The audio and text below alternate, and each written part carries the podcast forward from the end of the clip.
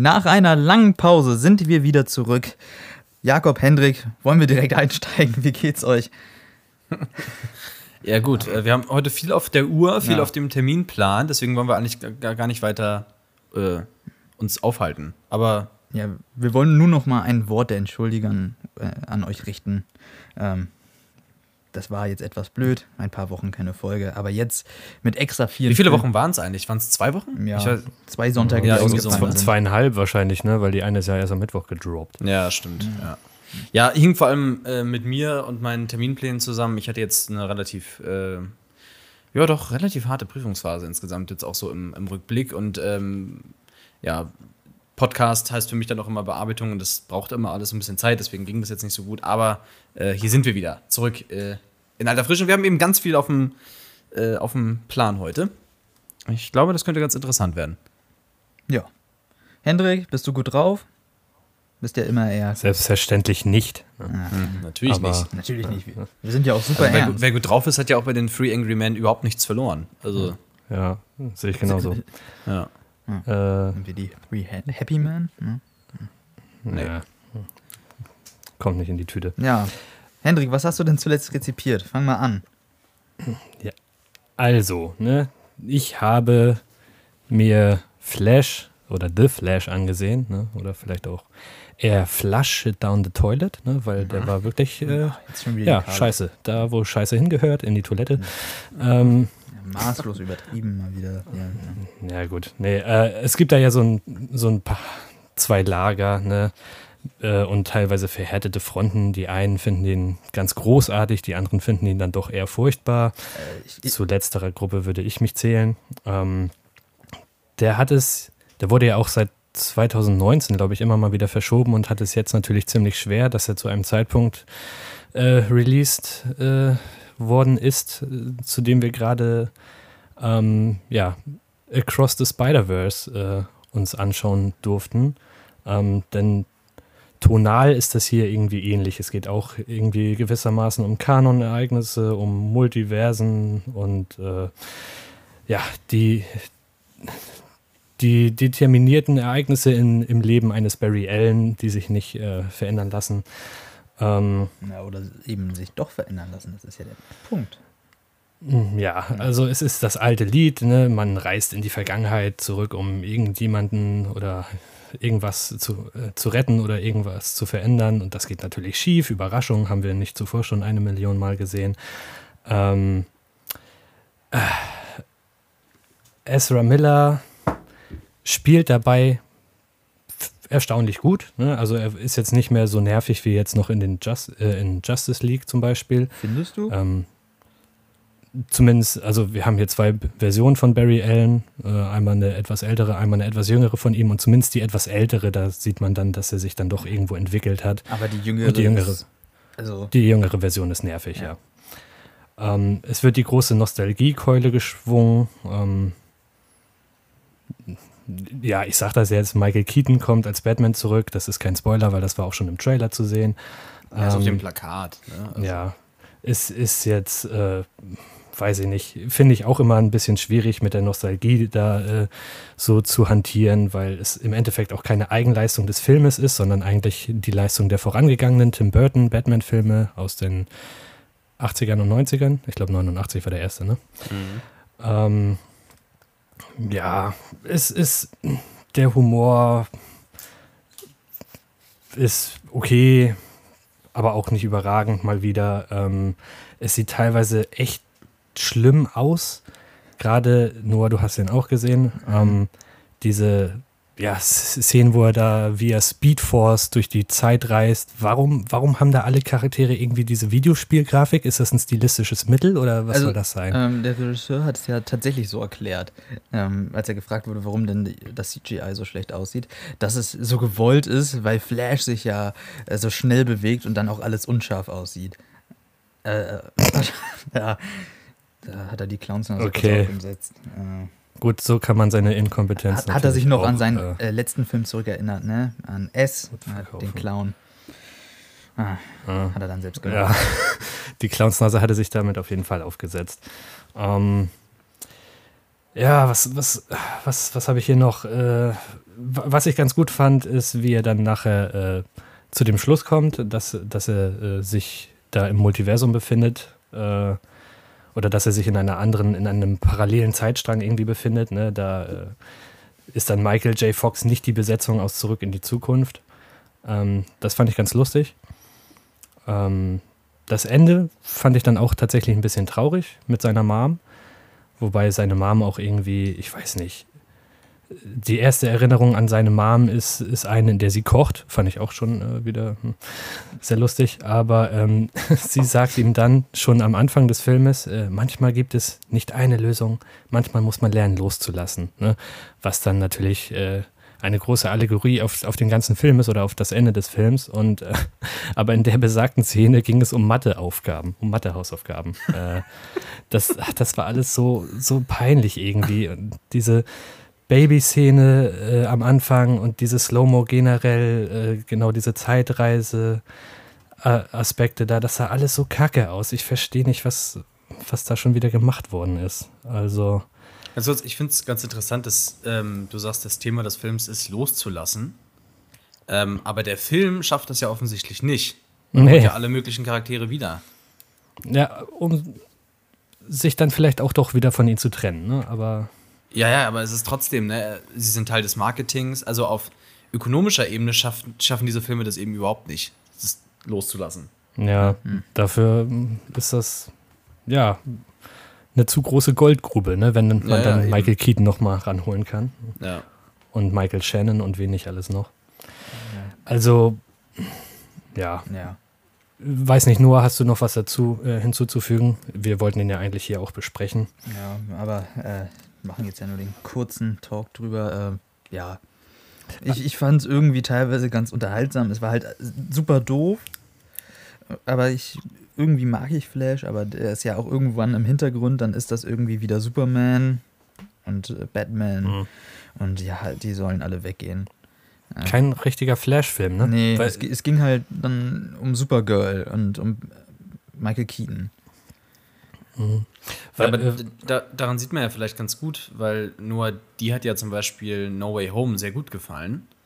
Ähm, und ich würde auch mal annehmen, einfach dadurch, dass du mit den, ich sag mal, Multiversumsauftritten, die da passieren, mehr verbindest, ähm, als mit denen in Batman.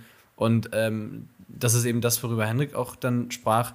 Äh, was da in diesem Film passiert hat, hat überhaupt keine Substanz. Es ist einfach nur abhängig davon, was äh, der persönliche Geschmack des Fans ist. Aber der Film selber erschafft dadurch keine Substanz. Also es ist völlig unerheblich, was der Film damit macht. So, ähm, wäre ja im Grunde auch egal, wie die Figuren auftreten, Hauptsache sie treten auf. So, und äh, ja, ich, ich lehne das halt grundlegend ab. Ich finde das einfach, ich, ich hasse das. Was mir auch noch aufgefallen ist, ist, dass ja äh, aus mehreren Quellen betont worden ist, dass, dass, äh, ja, dass The Flash jetzt als eigenstehender Film äh, zu betrachten ist, dass äh, das mit der Serie oder dem Serienflash nichts zu tun hat. Das ist dann wieder ein anderes Universum. Ähm, aber dafür werden dann einige Dinge, äh, die ich gar nicht mehr verstanden habe, weil ich die Serie irgendwann aufgehört habe zu gucken, nach Staffel 3 oder so, gar nicht verstanden habe. Also zum Beispiel dieses Phasing. Das, das ist auf einmal da, das kann er irgendwie. Ja, aber das, äh, ich glaube, da musst du jetzt ja nicht die Serie geguckt haben. Das, das kann er halt. Ja, eben, äh, ja, nee, ja, eben nicht. Also in der Serie wird es erklärt, im Film aber nicht. Und äh, der Film soll ja unabhängig zur Serie existieren. Deswegen. Das weiß ich jetzt nicht. Also der, das ist halt seine Fähigkeit, dass wenn du einen Superman-Film machst, dann kann er halt auch fliegen. Weil wahrscheinlich, wahrscheinlich konnte es gut, kann, von Anfang nicht. an. Der andere kann es. Wird ja sogar es wird ja sogar erklärt.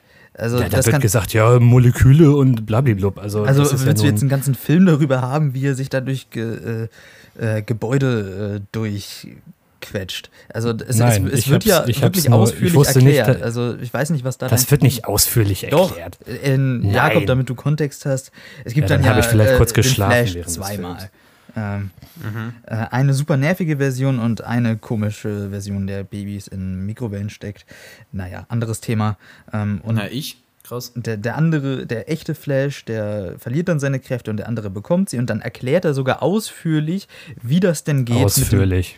Ja, Er, sa er, sagt, er sagt dann in einem Satz, okay, das und das ist das, und dann kann der es auf einmal, der andere Flash. Ah, okay, krass. Achso, willst du wieder eine Trainingsmontage, damit das dir gefällt? Nein, ich will keine Trainingsmontage, ich will, dass es erklärt wird. Es wurde Flash doch das kann, erklärt, ist ja, Mensch. Was- Wenn Flash das kann, ist das okay. Aber ich war mir in dem Moment dessen nicht bewusst, wie gesagt, weil ich die Serie irgendwann aufgehört habe zu gucken.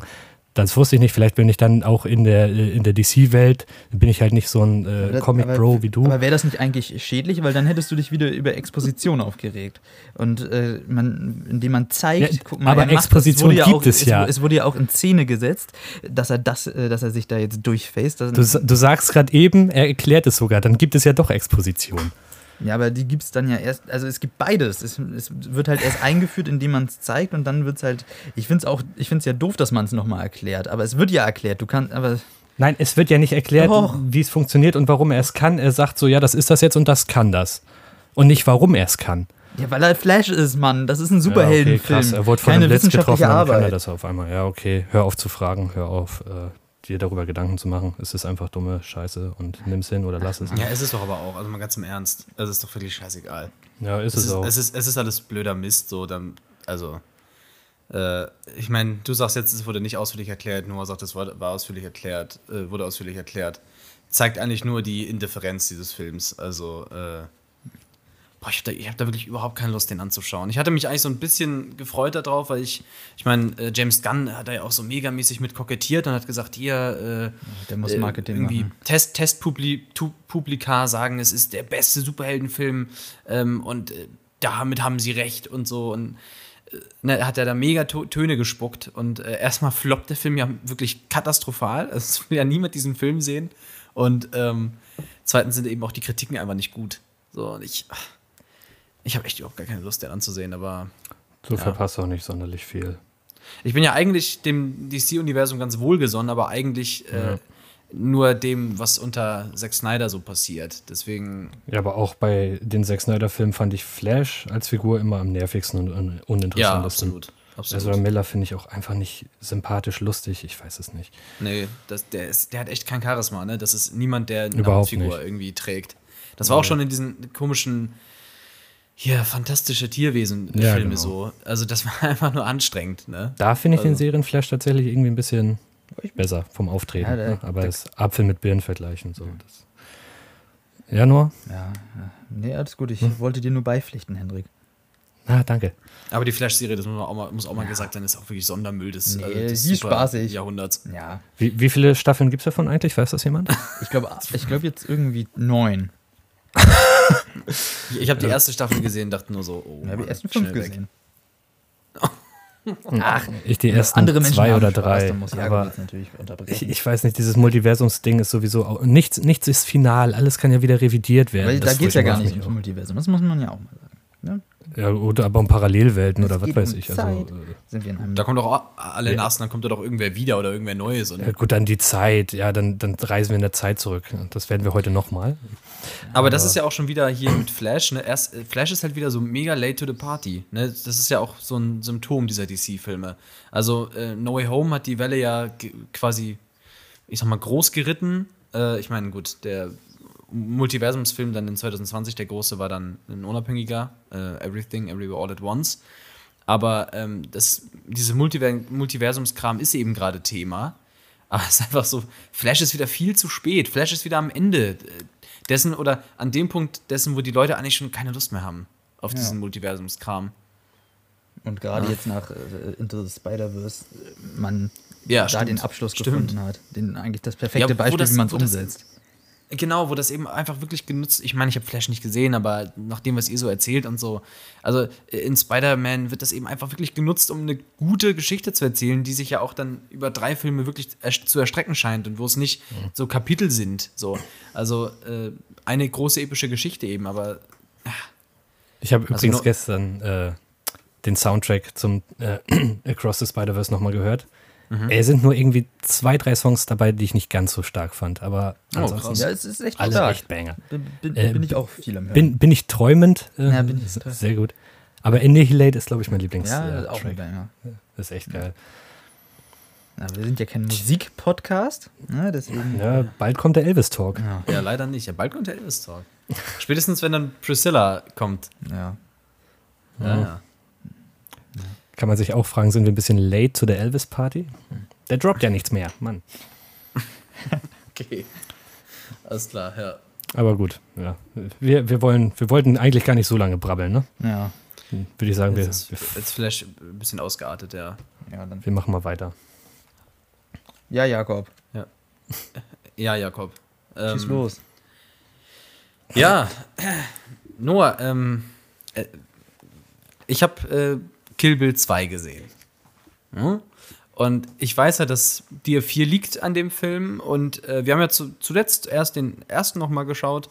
Ähm, und da verstehe ich es total, dass man den irgendwie klasse findet. Der hat ein tolles Tempo, der hat äh, tolle Bilder und äh, auch einen interessanten Cast, hat, ist eben auch irgendwie so, eine- so eine Popkultur-Melange. Ähm, und der zweite ist halt irgendwie so gar nichts mehr davon. Der zweite ist, äh, der zweite ist eigentlich ewiges, äh, Leute unterhalten sich über nichts. Also Tarantino ist ja bekannt für die ähm, Trivialität seiner Dialoge, aber das macht ja meistens auch deren Charme aus dann. In Kill Bill ging es mir gar nicht so. Also da stehen dann Leute ewig rum und reden einfach nur so, äh, so blödes Zeug über, auch dann immer in so, in so ja, käsigen Metaphern und so. Also ganz ich habe die Flöte gespielt. Ja, das war vielleicht noch ganz lustig, aber äh, ja, auch dann ähm, zum Ende hin da dieser Ehekonflikt und dann unterhalten sich erstmal zehn Jahre über irgendwas. Ähm, so, die Action kommt irgendwie so zwei, dreimal vor, ähm, dann auch wirklich gut, das muss ich dann dem Ganzen doch lassen. Ähm, aber was ich auch so interessant finde, ist, dass Tarantino ja immer sagt, es, sind, es ist ein großer Film, ähm, The Whole Bloody Affair oder wie er es nennt. Ähm, aber es ist überhaupt, es ist, das, das sind zwei völlig unterschiedliche Filme. Äh, Allein von der Tonalität her, allein vom Tempo her. Ähm, und ich finde den zweiten wirklich so viel schlechter als den ersten. Ich, ich finde, das ist Tarantinos schlechtester von denen, die ich bisher gesehen habe. Der hat Und ich- über, Ja. überhaupt kein Tempo mehr, ne? Also Nee, der erste, da null. passiert ja echt noch was und beim zweiten, das schleppt sich alles so unglaublich Ja, lange, ne? wirklich. Und dann auch, äh, hast du dann diese Szene im Grab, okay, ja, ganz coole Idee. Aber du hast dann auch halt erstmal dann wieder ein Flashback dazu, wie sie da diese Kräfte erlernt. Und es ist alles, du weißt ganz genau, dass sie am Ende dieser Montage dann Kräfte haben wird, um sich aus dem Grab zu prügeln. Und es geht Ewigkeiten und die Figur wird dabei aber überhaupt nicht vorangebracht. Kein bisschen. Weil wir wissen, dass sie kämpfen kann. Das wissen wir seit dem ersten Film. Also, äh, ja. Noah, vielleicht hast du da irgendeine Erkenntnis oder irgendeine Meinung zu, die mich jetzt noch mal so ein bisschen im, irgendwie zurechtweist, aber ich, ich, ich finde, das ist wirklich echt der schlechteste Tarantino-Film. Also da ist vielleicht auch eine andere Wahrnehmung äh, einfach da. Ähm, ich gebe zu, vielleicht bin ich auch noch vom ersten ein bisschen mitgerissen zu sehr. Ich muss den zweiten jetzt auch noch mal sehen. Vielleicht würde ich das dann auch noch mal ein bisschen schlechter einordnen. Ich finde den auch eher schlechter als der zweite, aber ich fand die Dialoge auch wieder stark. Also äh, und ich finde auch diese ganzen Rückblicke, ich finde das einfach äh, stilistisch mega unterhaltsam und äh, auch sehr gelungen. Also wenn da die Trainingssequenz bei dem, ähm, jetzt ist, das spricht jetzt wahrscheinlich nicht für den Film, dass ich den Namen nicht mehr kenne, ähm, aber bei diesem Sensei da, äh, ich finde das einfach mega geil. Sorry. Ja. Damit Also- steht so, steht oder fällt dann, ob man halt die Ästhetik mag, aber ich meine, ich finde auch, dass, dass es sich, dass sich so diese Tarantino-Masche dann in Kill Bill echt so ein bisschen ausläuft. So dieses dauerhafte, ne, dann spielt da Musik von Ennio Morricone und dann äh, läuft Uma Thurman da im, in der Unschärfe lang wie Henry Fonda und so. Und es ist halt ein einziges Referenzieren. Ja, das ist Ähm, ja auch so eine Frage, ne? Wenn du die ganze Zeit irgendwelche Stile referenzierst, was ist dann dein eigener? Ja, ja. Ja, ich meine, ja, Tarantino, man, man sagt ja immer, Tarantino ist einer der wenigen, der noch eine Handschrift hat. Na, ist sicherlich auch so.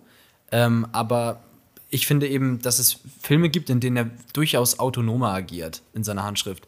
Und ich finde, Kill Bill 2 ist wirklich der Film, wo ich irgendwann so dachte, ey, äh, hast du noch mal irgendwas Eigenes zu bieten? Also irgendeine coole Aufnahme, die man noch nicht kennt, wo man noch nicht äh, hier wie Leonardo DiCaprio dann auf den Fernseher zeigen soll.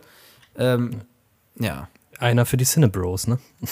Ja, ja. Aber äh, ich fand die Dialoge waren wirklich, sagtest du ja schon, waren wirklich extrem schwach. Wenn ich die vergleiche mit Once Upon a Time in Hollywood, die Ja. waren ja, ne, die waren nicht mal trivial immer äh, grundlegend. Ähm, da gibt's ja, Ja, auf der, Ober auf der Oberfläche. Es hört sich immer auf der Oberfläche so an, als würde man über irgendeinen Blö Blödsinn reden, aber es liegt eben immer was drunter auch. wo er mit der jungen Julia Butters über äh, sein Buch da redet und den Ja, genau, Cowboy. genau, Das, ja. Äh, ja, sie reden nur über ein Buch, aber das lässt sich dann auch alles auf ihn anwenden und das ist echt eigentlich traurig. Also, das war Ja. eine unglaublich schöne Szene und äh, ich, ich habe diesen Dialogen eigentlich wirklich gebannt äh, zu, zugehört. Diese 2 Stunden 40 äh, vergehen da wirklich wie im Flug. Ich hatte den Heidenspaß meines Lebens. Ähm, und bei Kill Bill 2 habe ich mich echt gelangweilt. Ja, Und- ich mich auch. Das ist natürlich jetzt ein Totschlagargument, ja, es ist langweilig, aber bei einem Actionfilm, der einen Action oder bei einem Film, der ein Actionfilm sein will, kann man das, denke ich, schon anwenden, weil er schafft es ja auch kurzweilig mit seiner Action zu begeistern. Ne? Diese Szene mit dem Auge, mit der Schrotflinte, wo sie da Ja, ja. in den Van eindringt, die sind geil, aber das ist dann so, da flammt es dann kurz auf und dann ist wieder eine halbe, ja, länger, eine, eine Stunde Leerlauf oder so. ja. Ja, also das hätte ich mir vielleicht auch gewünscht oder hat mich ein bisschen gewundert, dass da die Action wirklich so zurückgefahren ist. Das, Vor allem beim, beim ersten, das ist ja ein Actionfest. ja, also da, Ja, ist- genau. da gibt es keine, ich- eigentlich keine Dialoge oder so. Da wird halt eine Stunde lang auch einfach massakriert. Und das ist das Geile am ersten. Das ist das, was für mich dann auch am Ende die, das Kunstvolle daran ist. Dass man so eine Geschichte einfach mit Gewalttaten erzählt, durchgehend.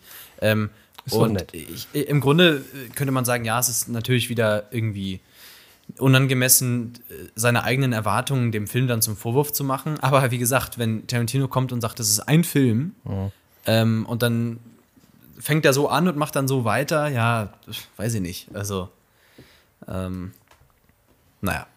Aber ist auch nicht schlecht. Also, ich habe jetzt gesagt, das ist der schlechteste Tarantino. Ist nicht schlecht, auf keinen Fall. Aber ähm, ist für mich schon die größte Enttäuschung. Da fand ich Death Proof zum Beispiel auch autonomer. Also, Death Proof hat Ideen und Szenen und irgendwie Kameraeinstellungen oder so, die habe ich so noch nicht gesehen. Und das fand ich dann, also gerade das ganze Finale da mit den Autos, das ist schon sehr, sehr unterhaltsam. Also, ähm, Jetzt, jetzt habe ich ja auch bis auf Jackie Brown, glaube ich, alle äh, Tarantino-Filme gesehen und ich muss echt sagen, es ist immer so ein bisschen zwischen Genie und Wahnsinn. Also entweder feiere ich die übel hart oder ich, ich äh, ja, cringe mich dann da weg wie bei Death Proof oder langweile mich wie bei äh, Kill Bill 2. Also irgendwie. Hm, Ja, das macht ihn ja vielleicht auch aus. Also, ne? Ist halt, äh, er po- polarisiert. Es ist nicht für jeden was zu jeder Zeit. Ja. Ja. Ja. Naja, Naja. Noah. Ja. Ja, Hast, hast du denn auch noch was ge gesehen oder? Ja, ich hab was gehört. Rezipiert? Ah. Ähm, Dann erzähl doch mal. Ja, ich äh, musste mehr oder weniger unfreiwillig ähm, eine Lesung besuchen ähm, von Wasserzeiten, geschrieben von Christine Bilkau. Und äh, da möchte ich mich einmal kurz, ich weiß, wir haben jetzt lange schon gesch- äh, geplappert, einmal kurz aufregen. Ähm, das ist eine ähm, Autorin, die auch irgendwie in mehreren, ähm, mehrere Stipendien hatte, ähm, echt gefördert wurde und die hatte so ein paar, ja, so schöne Wohlfühlbücher geschrieben über Schleswig-Holstein, auch sehr hier verankert, ähm, ist auch äh, Schleswig-Holsteinerin, ich glaube inzwischen irgendwie aus der Nähe von Hamburg, das hat sie alles erzählt, ich habe schon wieder vergessen. Ja, und die hat ihr Buch Wasserzeiten präsentiert und ich war echt gespannt, ich war noch nie auf einer Lesung und äh, dachte mal, das äh, ist jetzt hier mal höchste Unterhaltung. Ähm, Wäre es bestimmt auch gewesen. Äh, Ich, äh, ich finde die Art der Veranstaltung doch sehr angenehm und sehr interessant. Wäre das Buch nicht gewesen, sondern vielleicht was Interessantes. Wasserzeiten handelt vom Schwimmen. Das sind 250 Seiten, in denen es ums Schwimmen geht. Ähm, da wird beschrieben, wie man schwimmen kann, was für eine Auswirkung Schwimmen auf sie hat. Da wird sich mit der Historie des Schwimmens auseinandergesetzt. Es ist einfach nur Sinieren über das Schwimmen. Und da ähm, habe ich das pure Kotzen gekriegt, ähm, als es dann hieß, ja, man kann ja in Bahnen schwimmen oder man kann in den Entdeckermodus gehen und kreuz und quer schwimmen. Ja, no shit, Sherlock. Also, ähm, da habe ich mir gedacht, ähm, es war äh, so, dass ich äh, demografisch gesehen da doch eher ein Einzelfall war. Ähm, Der, der Rest war zwölf. der Rest war Ü40. Ja, schon klar, aber finde ich lustig. Ja, ja äh, hm. äh, und es war halt so Wohlfühlliteratur. Dann äh, denkt man sich, ja, beim Schwimmen kriegt man die Seele frei. Und dann, äh, ja, das, äh, dann haben sich dann bei der Fragerunde welche gemeldet und gesagt, ja, äh, das kenne ich ja auch. Hm, und ja, Schwimmen ist so schön. Ich habe mich die ganze Zeit gefragt, ja, aber warum Schwimmen? der ähm, einzige äh, Punkt, den sie hatte im Buch, kam nicht von ihr, denn äh, da hat sie einen englischen Philosophen zitiert, der sagte, Wasser besteht aus Wasserstoff, Sauerstoff und etwas Unbeschreibbaren. Ähm, das greift sie auf, aber äh, äh, zitiert es nur und gibt da nicht ihren Senf dazu ähm, und versucht nicht zu definieren, was denn jetzt das äh, Unbeschreibbare ist, sondern lässt es halt einfach so stehen, dann muss man es ja auch nicht erwähnen. Ja, und dann dachte ich mir so, so Wohlfühlliteratur oder auch Filme.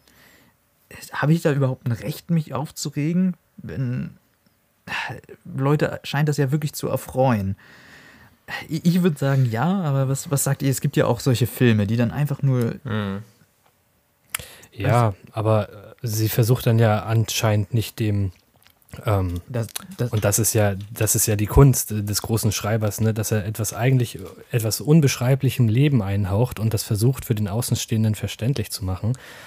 Ähm, aber das scheint dann ja so gar nicht rübergekommen zu sein, was das Schwimmen jetzt für sie persönlich bedeutet. Also ich meine, das Schwimmen ist austauschbar. Es kann ja auch, es gibt auch diverse andere Tätigkeiten, denen du nachgehen kannst und äh, bei denen du dann ein ähnliches Gefühl haben kannst, wie sie jetzt ungefähr beim Schwimmen. Aber äh, so ganz, was für ein Gefühl sie beim Schwimmen hatte, scheint dann ja gar nicht äh, vermittelt worden zu sein. Zum, ne? Teil schon, aber ich habe mich die ganze Zeit gefragt, warum schwimmen?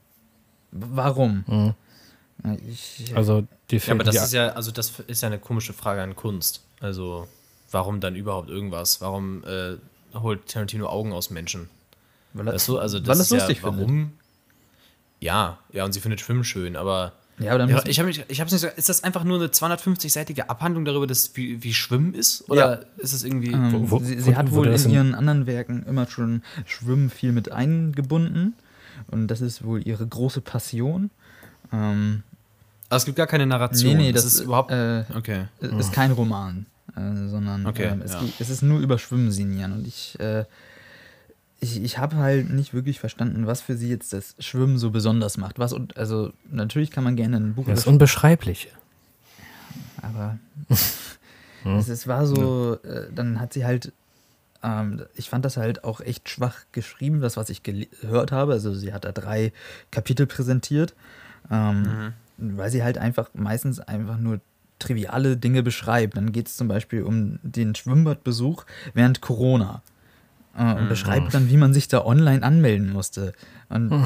das ist halt auch oh, nicht, das ist halt auch nicht mal mehr irgendwie was über Schwimmen sagen, sondern das ist einfach nur Beschreiben von Fakten. Und das finde ich halt. Bestandsaufnahme irgendwie. Ja. ja. Also das, das fand ich dann doch leider eher äh, enttäuschend. Zu, zu der Co Corona-Zeit dann auch nichts mehr zu sagen gehabt in dem Sinne? Und was Schwimmen da vielleicht äh, für Abhilfe geleistet haben kann?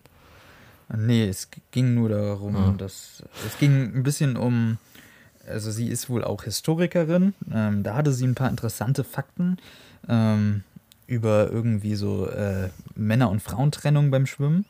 Ähm, wo ich mhm. mir aber auch denke, dann würde ich mir halt ein Geschichtsbuch dazu ähm, zulegen und halt kein Buch, der das äh, mit philosophischem mischt. Hm. Seltsames Buch. War das denn ein Auszug oder wurde das Buch in voller Gänze? Nee, nee, wie gesagt, drei, nee, Kapiteln, drei Kapitel zu unterschied so. an unterschiedlichen Stellen. Also ich habe den Einstieg, so. äh, irgendwas in der Mitte und irgendwas am Ende. Also das ist aber auch relativ also, lose zusammen. Es klingt echt nach einem furchtbar langweiligen Buch. Ähm, es klingt halt nach nichts, was ich in meinem Leben jemals lesen würde. Aber es gibt äh, ähnliche Literatur, die ich eben lesen würde. Äh, keine Ahnung. Ähm, ich meine, im Grunde ist ja jede viele, große philosophische Abhandlung großer Schreiber, also muss man sich nur mal die Bücher der Frankfurter Schule anschauen. Ähm, das ist auch ein, eben ein, ja, eine ewige Abhandlung dessen, was sie über Dinge denken, was da ihre Meinung ist zu bestimmten Themen äh, und das irgendwie in Worte oder einfach auch eine Bestandsaufnahme. So. Ähm, es kommt eben immer darauf an, ob einen das interessiert oder fasziniert. Und ich glaube, wenn man Schwimmen faszinierend findet ähm, und eben gerne schwimmen geht, dann ist es vielleicht sogar ein Buch, das einen interessieren kann. Es ist irgendwie ein komisches Buch für eine Lesung, finde ich. Ja, es, ähm, es war auch irgendwie sehr unangenehm. Es, die haben sich dann ja auch die ganze Zeit drüber äh, unterhalten, ähm, also der Moderator und die Autorin. Ähm, mhm. Und dann gab es halt auch die ganze Zeit, äh, wie bei uns im Podcast, sehr viele Karlauer. Ne? Tauchen wir jetzt ein in ihr Buch? Ah. Äh, äh, sch schwimmen sie denn lieber äh, im, im Meer oder im Bad? Es war, ja, ich, es war irgendwie sehr befremdlich. Also es, es hatte irgendwie dafür, dass es viel sagen wollte, nichts zu sagen und hat einfach nur Fakten beschrieben. Aber hier zum Beispiel äh, Tarantino's Cinema Speculations ist ja eine ähnliche Art Buch. Ist vielleicht ein bisschen reichhaltiger insgesamt. Aber äh, wer sich nicht für Film interessiert, der äh, schnarcht weg, wenn er drei Kapitel von Cinema Speculations von Tarantino lesen muss. Ist schon sehr Ja, ich- speziell ich, ich, jetzt. Ich würde ne? auch nicht die Art äh, des Buches. Also ich denke, das könnte durchaus interessant sein, wenn man sich mal mit dem Schwimmen an sich beschäftigt. Aber ich fand die Art, äh, wie die Autorin das gemacht hat, ähm, Ja, eher Aber das hörte sich Ja. jetzt auch nicht so an, als ob da irgendwelche Fragen beantwortet werden oder irgendwelche Thesen aufgestellt. Also wenn ich jetzt irgendwie eine Frage oder einen Zwiespalt habe, dann lese ich mir zu einem bestimmten Thema, dann gucke ich mir an, was Platon zu der Unsterblichkeit der Seelen sagt, aber äh, nicht, was jetzt hier irgendwie so eine äh, random Schriftstellerin über das Schwimmen sagt irgendwie. Ich, ich ja, aber das, wie gesagt, das kommt ja dann auf eigene Geschmäcker dann am Ende zurück. Ja, Ja, nur du stellst an, ein- eingangs eben die Frage, warum schwimmen? Und da würde ich halt sagen, ja, ne, warum irgendwas? Aber wenn du sagst, äh, die Form oder der Stil war dann einfach, oder der Inhalt war einfach nicht sonderlich, äh, ich kriege jetzt keinen Karlauer zusammen, ähm, war nicht sonderlich berauschend, ähm, dann ja, ist das so. Tiefenrausch. Tiefenrausch, ja. ja gut, Ja. Äh, das, das wollte ich hier mal kurz teilen. Äh, das fand ich ganz interessant. Eine Vorlesung wie ein Tiefenrausch. So. Aber jetzt äh, sind wir, oder wissen wir, dass es Bücher aus Schleswig-Holstein gibt, die sich ausschließlich mit dem Schwimmen beschäftigen. Ja. Für alle da draußen. Vielleicht gibt es ja Leute, die leidenschaftlich schwimmen und sagen, das ist das Buch, auf das ich Jahre gewartet habe. Ne? Ja, also es gibt tatsächlich Also- anscheinend auch sehr interessante Schwimmliteratur, über die sie dann spricht. Ähm, leider nicht von ihr, aber da gibt es wohl viel zu erkunden. Also es gibt viele Bücher, die sich einfach nur mit dem Schwimmen beschäftigen. Ja, siehst du wohl. Ja. Ein Genre, das mir bisher noch nicht äh, bekannt war. Ein Genre. Ja. Das Schwimmen. Sch Schwimmbücher. Jetzt tauchen wir ab in den nächsten Film. Ja. Ja. Wir fangen an. Ja. Ich, Na, genug genug äh, geplappert. Wo tauchen wir denn hin? Ähm, ich würde einfach mal sagen, wir tauchen in eine kleine Stadt in der Wüste. Und in dieser Wüste ist ein Meteorit eingeschlagen vor vielen Jahren. Es ist die Asteroidenstadt, Asteroid City. ja. Jakob, in diesem schönen Wes Anderson-Film gibt es ja auch eine Handlung. Sollte man vermuten. Gibt es da eine Handlung? Ja. Also, Schwierig. Ähm, was kannst du uns bis auf Wes Anderson macht Wes Anderson Dinge äh, noch sagen über die Handlung? Oder gibt es da überhaupt Ja, was nichts. zu sagen? Ja. also ähm, nein, da stehen äh, große Künstlerseelen stehen in einem Frame-in-Frame-Picture und ähm, oder Frame-in-Frame-Shot und äh, sitzen da wie äh, große Schreiberlinge, keine Ahnung, der Nouvelle Vague äh, ne, äh, und sinnieren über die Dinge. Ne? Und dann machen sie ein Foto und dann äh, ja, ist das irgendwie der Ausdruck des Moments und ähm, irgendwo dazwischen ist noch eine Schulklasse, die irgendwie unterrichtet wird und äh, Ja, aber hauptsächlich äh, geht es ja um Orgi Steenbeck, der mit seinem Sohn da zu diesem äh, hyperintelligenten Kindertreffen, Erfindungswettbewerb, äh, Type-Shit äh, fährt und äh, ja. Da- aber geht es da wirklich drum? Also, Also äh, das ist viele der sagen ja. es, Ausgangspunkt. geht, es geht um alles und Es, nichts. viele es sagen geht vor ja, allem der Film darum, dass sich mit Trauer. es geht vor allem darum, dass Wes Anderson sich irgendwie selbst äh, sein Ebenbild schafft. ne, Sein Ja klar, Trauer ist natürlich ein Thema. Es geht um verlorene, äh, verlorene Frau, verlorene Mutter. Ähm, wobei auch das dann eben wieder in, auf so eine äh, autistische Weise dann abgehandelt wird, auf, auf, auf diese au- autistische, kühle Anderson-Weise, dass da eben dann so äh, schrullige Gags draus werden. Ne? Also, dass die Figuren dann gegenüber sitzen und dann äh, erzählt der Vater den Kindern, ja, Mama ist tot. Äh, nur keiner zeigt irgendeine Reaktion. Und, Ich umarme ähm, euch, kommt her. Nee, genau, ich kommt umarme her, euch, ich umarme euch. Genau. Ach, einfach Äh, schwul. Da, daraus besteht auch zu 90 Prozent der Humor, dass die Charaktere irgendwie alle ein bisschen autistisch sind und nicht in der Lage, ihre äh, Gefühle auszudrücken. Und Genau. das ist dann lustig. Und dann wird die Asche das- der Mutter in der Tupperbox vergraben. Und das ist für mich dann halt äh, keine Abhandlung von Trauer. Also, äh, das ist dann einfach nur ein Thema, worüber Figuren da reden. Aber, ähm, Eine Abhandlung ist es, äh, von der Abwandlung ist es fern weg. Also, Ja. ja. Ja. Ähm, ganz kurz zur äußeren Form. Ne? Das ist ja als Theaterstück inszeniert. Da gibt es wieder auch eine Geschichte außerhalb der Geschichte. Ähm, ich fand das an sich den Ansatz ganz cool, das äh, als Theaterstück zu inszenieren, weil ja das Theater eigentlich das äh, Pendant zum Kino ist. Was mich allerdings gestört hat, ist diese Aufteilung in Akte, weil die dann doch immer wieder die Immersion aufgebrochen hat. Und wir haben ja nicht nur die Aufteilung in Akte gehabt, sondern wir haben ja auch immer wieder äh, Aufteilungen in einzelne Szenen. Also wir hatten ja auch immer dann die Einbindung Szene ja, ja. 3, Akt 1, Szene 4, Akt Ja. 1. Ähm, Stimmt, es gab nur drei Akte, ne? ich weiß nicht, Und- wie viele und äh, Diverse. Szenen. Ähm, Ja, der, der, Aber die das Immersion wollte er Drama- ja immer wieder brechen. Also darum ging es ja. Also er wollte ja immer wieder die Immersion brechen. Ja, aber äh, ich, das fand ich irgendwie ein bisschen, also wenn Wes Anderson schon so, äh, ich sag mal, architektonisch interessante Welten schafft, dann will ich da doch auch irgendwann mal kurz bleiben mit meinem Kopf und nicht wieder in seine äh, prätentiöse Theaterwelt gezogen werden. Also, Zu welchem Zweck meinst du? Bricht er die Immersion auf? Das ist eine gute Frage, aber es ist eben ganz offensichtlich, dass er ähm, möchte, dass klar wird, wie unecht alles in Asteroid City ist. Ne? Und ähm, er bringt immer, er bringt es eben immer zurück auf die Ursprungsebene, wo, oder er erinnert uns immer wieder daran, kontinuierlich, dass wir nur in ein Theaterstück sehen, dass wir nur Schauspieler sehen. Daran erinnert Und- er uns immer wieder. Also, Und im finalen äh, Dialog mit dem Hauptdarsteller und dem äh, ja, Theaterproduzent, wie nennt man jemanden, der ein äh, Theaterstück inszeniert? Äh, auf jeden Fall Adrian Brody, ne? äh, geht dann ja auch hervor, dass man, dass es auch nicht darauf ankommt, ne, das Theater zu verstehen oder den, seinen Film zu verstehen, sondern dass Ja. man einfach in dem Moment sich hingeben muss. Und ich ich habe es auch nicht verstanden. Wichtig anzumerken wäre hier vielleicht auch noch, ähm, dass Wes Anderson Philosophie studiert hat. Ähm, Oder beziehungsweise im Philosophiestudium war, bevor er abgebrochen hat. Ähm, ich finde, das merkt man hier ein bisschen. Äh, ja, ja, ja, auf jeden Fall. also so der typische Philosophiestudent. Also das ist ja schon öftermals so ein bisschen in seinen Filmen. Aber hier fand ich das doch extrem. Ähm, Ja, in Moonrise Kingdom ist es auch viel. In Moonrise Kingdom hat er da auch ganz viel philosophische Symboliken und Co. Aber da ist eben noch eine herzliche, stringente Geschichte drumherum, die einen zumindest ähm, auch diese Ästhetik, über die man ja zwangsläufig auch sprechen muss bei äh, Wes Anderson, ähm, ich finde, diese Ästhetik wird eben, also ich mag die Ästhetik von Anderson, aber ich finde, sie wird über eine, eine Spielfilmlaufzeit nur dann getragen, wenn auch das, was darin passiert, von der Relevanz ist für mich. Ähm, deswegen funktioniert Grand, Grand Budapest Hotel so gut, weil mich da auf der einen Seite interessiert, wie es weitergeht und weil ich interessiert daran bin, wie es weitergeht, bin ich auch immer wieder überrascht davon, wie er es dann in eine ästhetische Form packt. Aber wenn mich nie interessiert, was los ist oder was passieren wird, dann interessiert mich am Ende auch nicht, wie er es ästhetisch auflöst.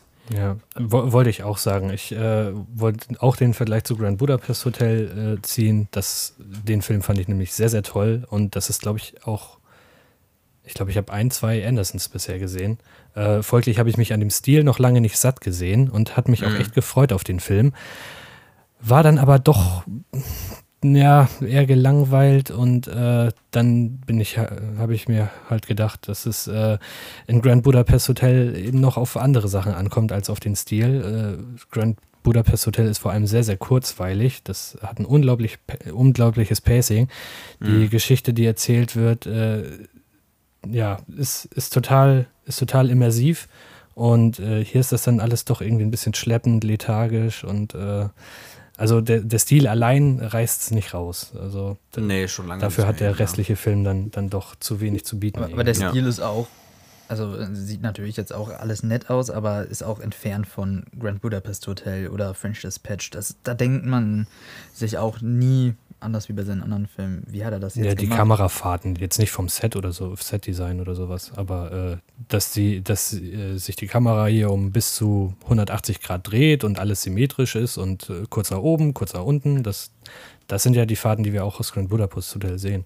Ja, aber es ist halt, äh, ich, ich würde sagen, von der Optik her ein Rückschritt von.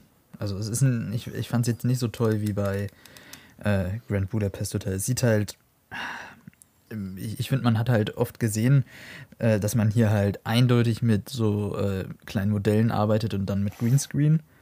Ähm, Das war halt aber auch. Ja, gut. Ähm, Aber das sollte ja wahrscheinlich auch so aussehen, weil es ja nur ein Theaterstück ja, das war, aber, da, aber ein Theaterstück hat ja keinen Greenscreen. Ne? Fragen. Naja, aber, es Aber geht um das- Künstlichkeit. Also. um Künstlichkeit, um äh, Attrappen, ne, das sah ja schon alles sehr künstlich aus, ne? Aber so sehen halt Theaterattrappen aus. Ja, was ich halt finde, ist, dass halt irgendwie die Ästhetik irgendwie auch eine Begründung braucht. So, und in Grand Budapest Hotel macht es total Sinn, dass wir diese äh, symmetrische Spielhausoptik haben, weil eben das Grand Budapest wie ein großes Spielhaus ist. Ähm, es macht da total Sinn, einfach diese Ästhetik zu wählen, um dieses große Hotel einzufangen. Aber bei Asteroid City muss mir noch jemand erklären, warum wir die ganze Zeit diese symmetrischen Einstellungen brauchen. Klar, Theater, aber ähm, ein Theater ist nicht zwangsläufig immer symmetrisch. Und es ist eben, äh, ich weiß auch nicht, also irgendwie muss man sich doch als Nee. Künstler auch mal entwickeln. Also irgendwann musst du doch auch mal irgendwie mal einen Schritt weitergehen oder mal was Neues probieren. Ich verstehe nicht, wie der jetzt seit Jahren immer, den, immer die gleiche Ästhetik wählen kann, ganz una- unabhängig davon, was die Ästhetik für die Geschichte bedeutet. Äh, Das scheint ihm ja völlig egal zu sein. Das Bei stimmt French. Dispatch hat es noch Sinn gemacht, auch weil er da ähm, eigentlich Stile dieser ähm, äh, ja, bildungsbürgerlichen äh, Magazine gewählt hat. Also wenn man irgendwie an die Illustration des New Yorkers denkt oder so, da, darauf geht das zurück. Das hat da schon noch einen Sinn gehabt. Ähm, aber jetzt hier, also warum? Äh, Ja. Nee, ich, ich war, ich war auch, noch, auch noch nicht häufig in Theaterstücken, aber dass die sich, also die zeichnen sich jetzt schon nicht zwangsläufig durch Symmetrie aus, ne? Deswegen. Äh, Und vor allem ist das hier ja auch nicht Theater, sondern, also der Stil hier ist nicht Theaterstil, sondern der Stil hier ist Wes Anderson-Stil. ja. Niemand, also, würde das, niemand würde eine Szene aus Asteroid City sehen, jetzt sagen wir mal von dieser Wüstenstadt, alles andere mal drumherum weggedacht, nur mal irgendwie so zwei Minuten und würde sagen, ah, okay, klar, Theater. Nee, nee. Das So. stimmt, das stimmt auf jeden Es Fall. ist ja auch interessant, dass wir gerade auch vor anderthalb Monaten eben eine, wie ich finde, sehr großartige Theaterszene in Bo's Afraid hatten, auf jeden Fall, die da inszenatorisch mehr mit anfängt. Also da, Ja, da sieht man die absolut. Entwicklung ähm, besser, finde ich. Also das, äh, da macht das Ja. Theater mehr Sinn. Äh, Henrik und ich hatten noch ähm, darüber gesprochen, auch dann eben im Zuge des Theaters, auch weil das so ein ähm, zentrales Thema ist des Films, ähm, inwiefern nicht ein bisschen äh, Bertolt Brecht in Asteroid City steckt. Und ähm, ich glaube, das kann man schon so sehen, das kann man da schon rausnehmen. Ähm, ne, eben Verfremdungseffekt, das findet ja andauernd statt. Das ist eben genau dieser Bruch mit der Immersion, das ist ja genau das, was er immer macht. Ähm, und äh, was ich aber ganz gerne mag, eigentlich, äh, mittlerweile an den Anderson-Filmen, früher habe ich mich auch immer gefragt, was das soll, aber mittlerweile mag ich ganz gerne tatsächlich, dass er in jede kleine Nebenrolle irgendeinen Megastar setzt und eben damit ähm, auch Brecht aufgreift, der Schauspieler ja als äh, Bühnenrequisit verstehen wollte, als äh, Modell. Und nicht so sehr, also er wollte eben alles um den Schauspieler herum, seine Reputation, die Stücke, die er bisher gespielt hat, all das sollte abgekapselt werden von ihm und er sollte einfach nur Gegenstand der Bühne sein.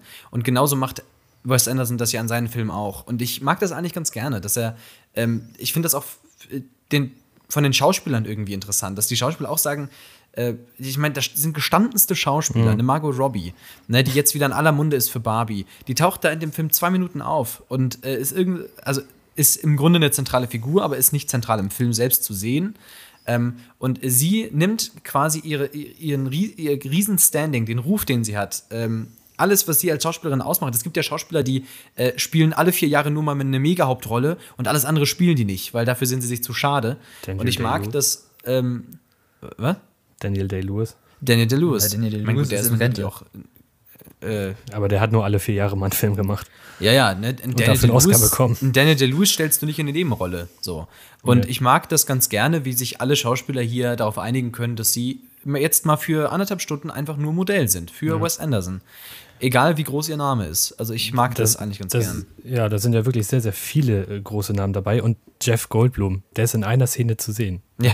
Äh, Margot Robbie erwähntest du. Und auch Willem Dafoe ist halt in dem Film kein Willem Dafoe, sondern nur der äh, äh, Theaterlehrer äh, Le- Lehrer da. Ne? Und dass die sich dafür nicht zu schade sind, äh, zeugt einerseits äh, vielleicht auch von Andersons Standing, aber finde ich auch von den Schauspielern persönlich äh, Ja, genau. sehr stark.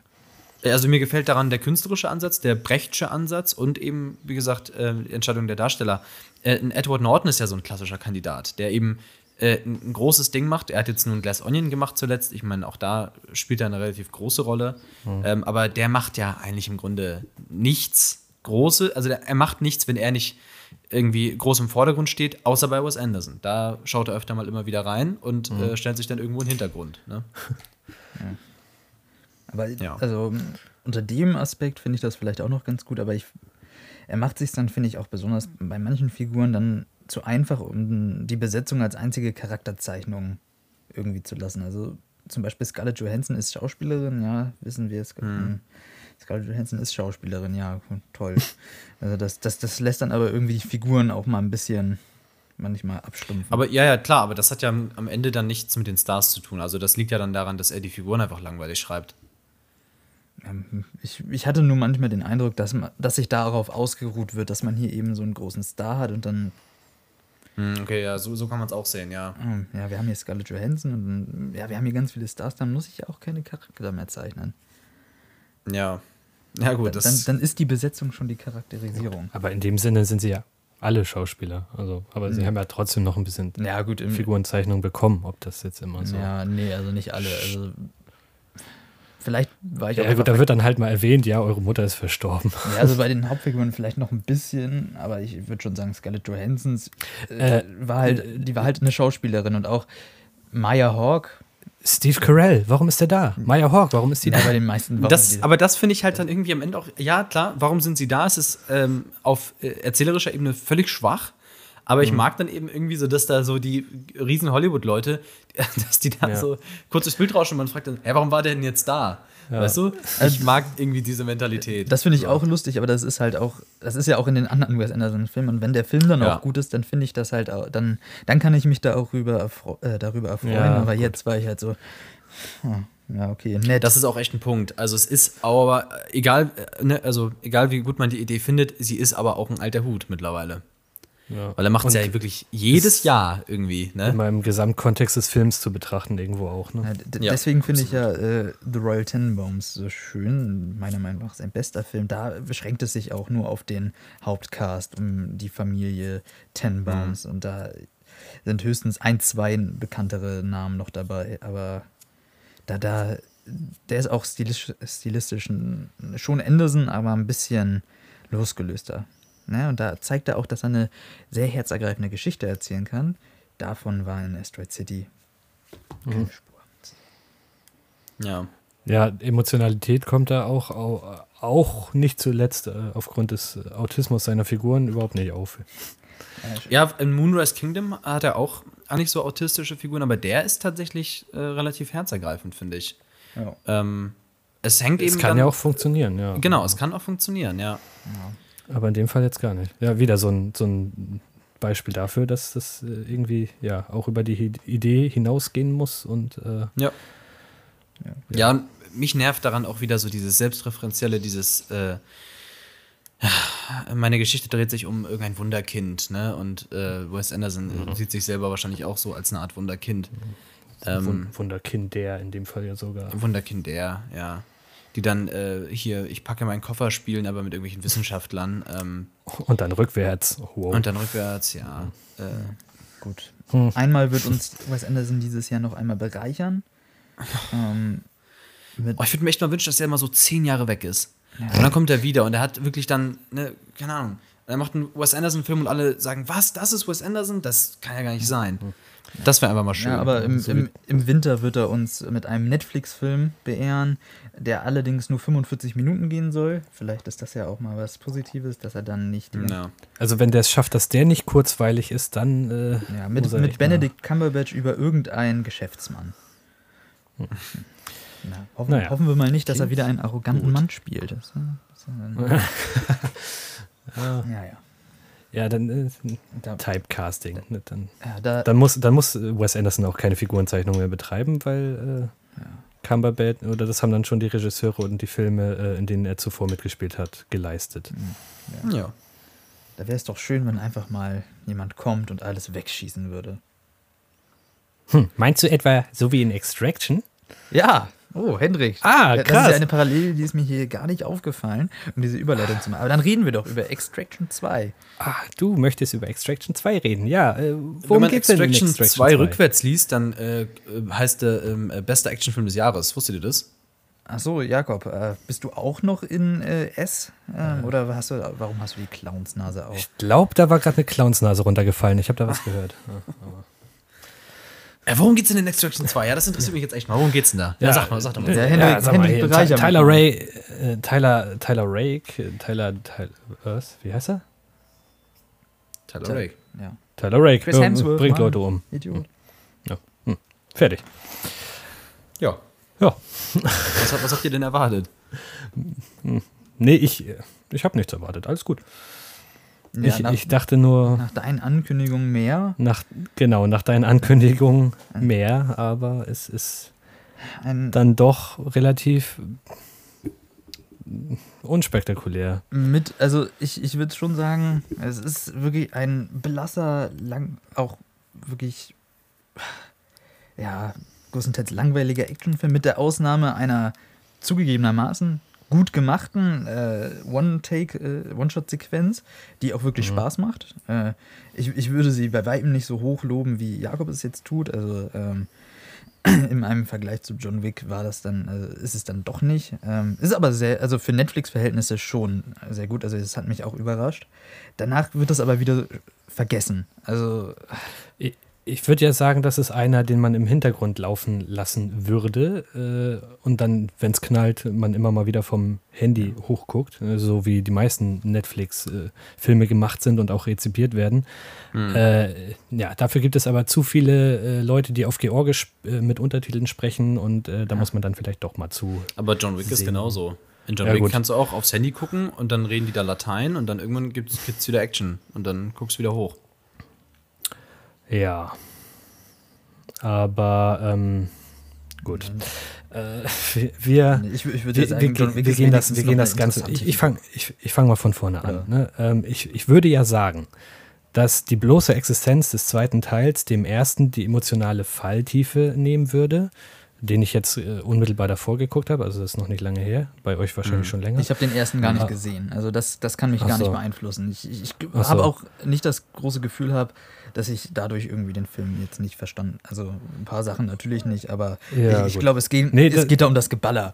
Who cares? Darauf wollte ich hinaus. Also, ähm, gut, im ersten wird schon angeteased, dass er überlebt, aber äh, die Figur aus dem ersten, zu der dann ja auch, also, ob sein Überleben jetzt irgendwie glaubhaft ist, sei jetzt mal dahingestellt, aber ähm, die Figur, zu der im ersten Teil echt eine gute Bindung aufbaut und die für ihn sowas wie ein Ziehsohn dann nachher darstellt, äh, die ist hier komplett raus. Und es gab Drehbuchentwürfe mit dieser Figur drin und es gab auch Szenen und die wurden auch gedreht, wurden aber am Ende nicht verwendet. Und ich frage mich, was ist denn jetzt mit dem Jungen aus dem ersten Teil?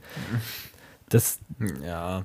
das ist so, boah, der ist halt weg. Also, der ist nicht mehr relevant für den Film. Vielleicht kommt er ja im nächsten, weil, äh, ja, wird wohl auch noch einen dritten geben. Toll. Naja, Ty Tyler Rake hat halt irgendwie sein Kind verloren und deswegen geht es in jedem Film darum, dass er irgendwie ein Kind schützt.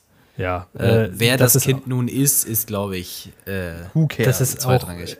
das ist auch äh, der Background mit dem Sohn, who cares? Er hat äh, genau zwei Erinnerungen an seinen Sohn ähm, und da ist irgendwas Tragisches und dann verdrückt er hin und wieder mal eine Träne und das äh, belastet ihn irgendwie, aber äh, zum Tragen kommt das nie wirklich. Also ja. er ist ja, das nie eingeschränkt. Ähm, zu seiner Zeit der Rekonvaleszenz gleich am Anfang, die ja durchaus auch belastend und langwierig sein kann, äh, auch mental, äh, die ist irgendwie, die, die nimmt hier vom Film irgendwie zehn Minuten ein und auch die Wiederherstellung seiner physischen Kräfte braucht dann irgendwie 44 handgestoppte Sekunden Trainingsmontage und dann ist irgendwie alles wieder cool. Ich meine, der war neun Monate im Koma, aber äh, gut.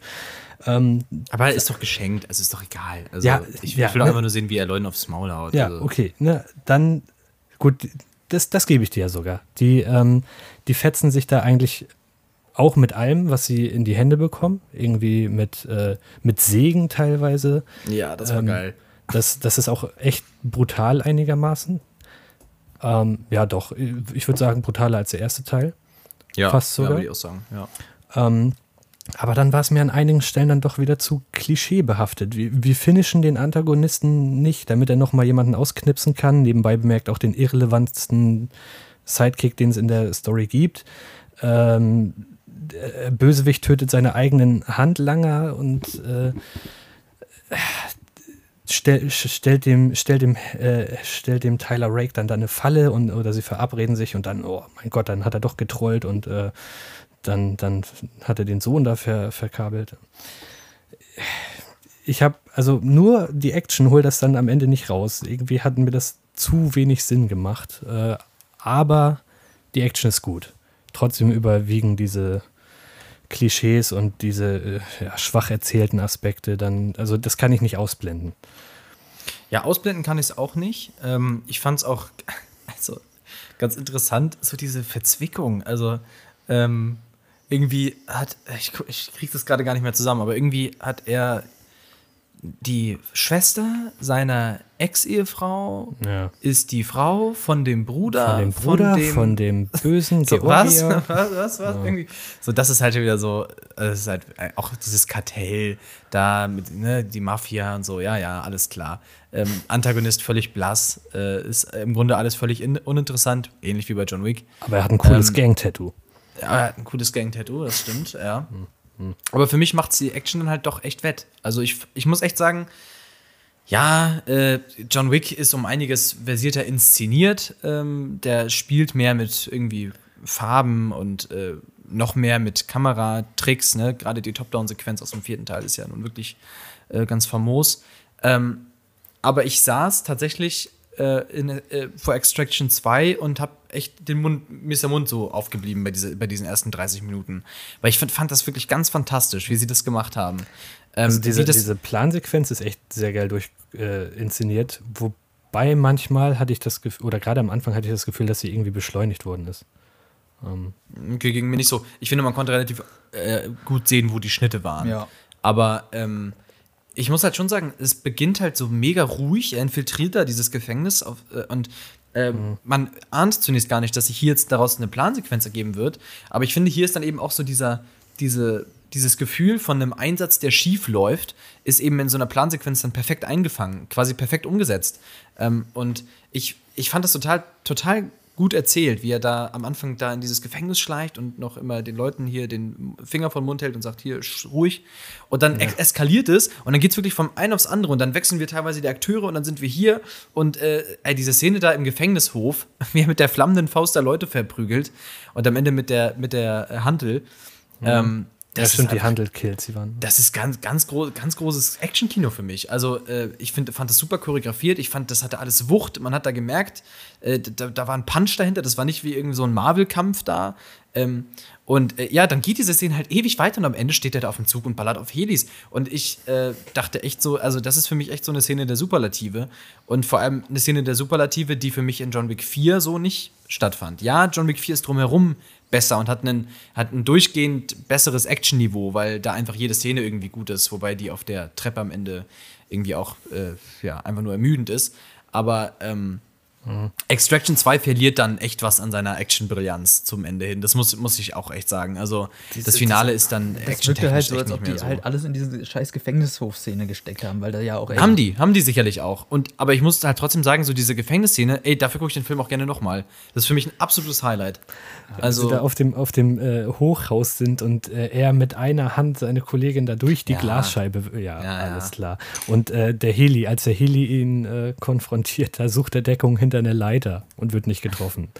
Also, das ist so, so ein Quatsch teilweise, aber hm, hm, die, gebe ich dir, diese äh, Plansequenz, die war echt schön, aber äh, oder schön war sie eben nicht, aber darin liegt ihre Stärke. Ähm, aber äh, alles andere Vielleicht hat das ja auch mit Erwartung äh, ein bisschen zu tun. Also, äh, wenn jetzt hier immer der John Wick-Vergleich fällt, also wenn man nach John Wick 3 und John Wick 4 geht, dann hat man ja eine ganz andere Erwartung. Also ich glaube auch, wenn äh, Gut, bei mir war das vielleicht nicht so, weil du jetzt, Jakob, so geschwärmt hast von Extraction oder von der einen Action-Szene, aber wenn du dir einfach mal die Netflix-Action-Filme anguckst und dann die Extraction Ja, ja. 2 anmachst und dann die Szene siehst, dann ist, hat das, glaube ich, mal einen anderen Effekt. ja, absolut. Also- absolut. ja, ich, ich fand das drumherum dann halt auch.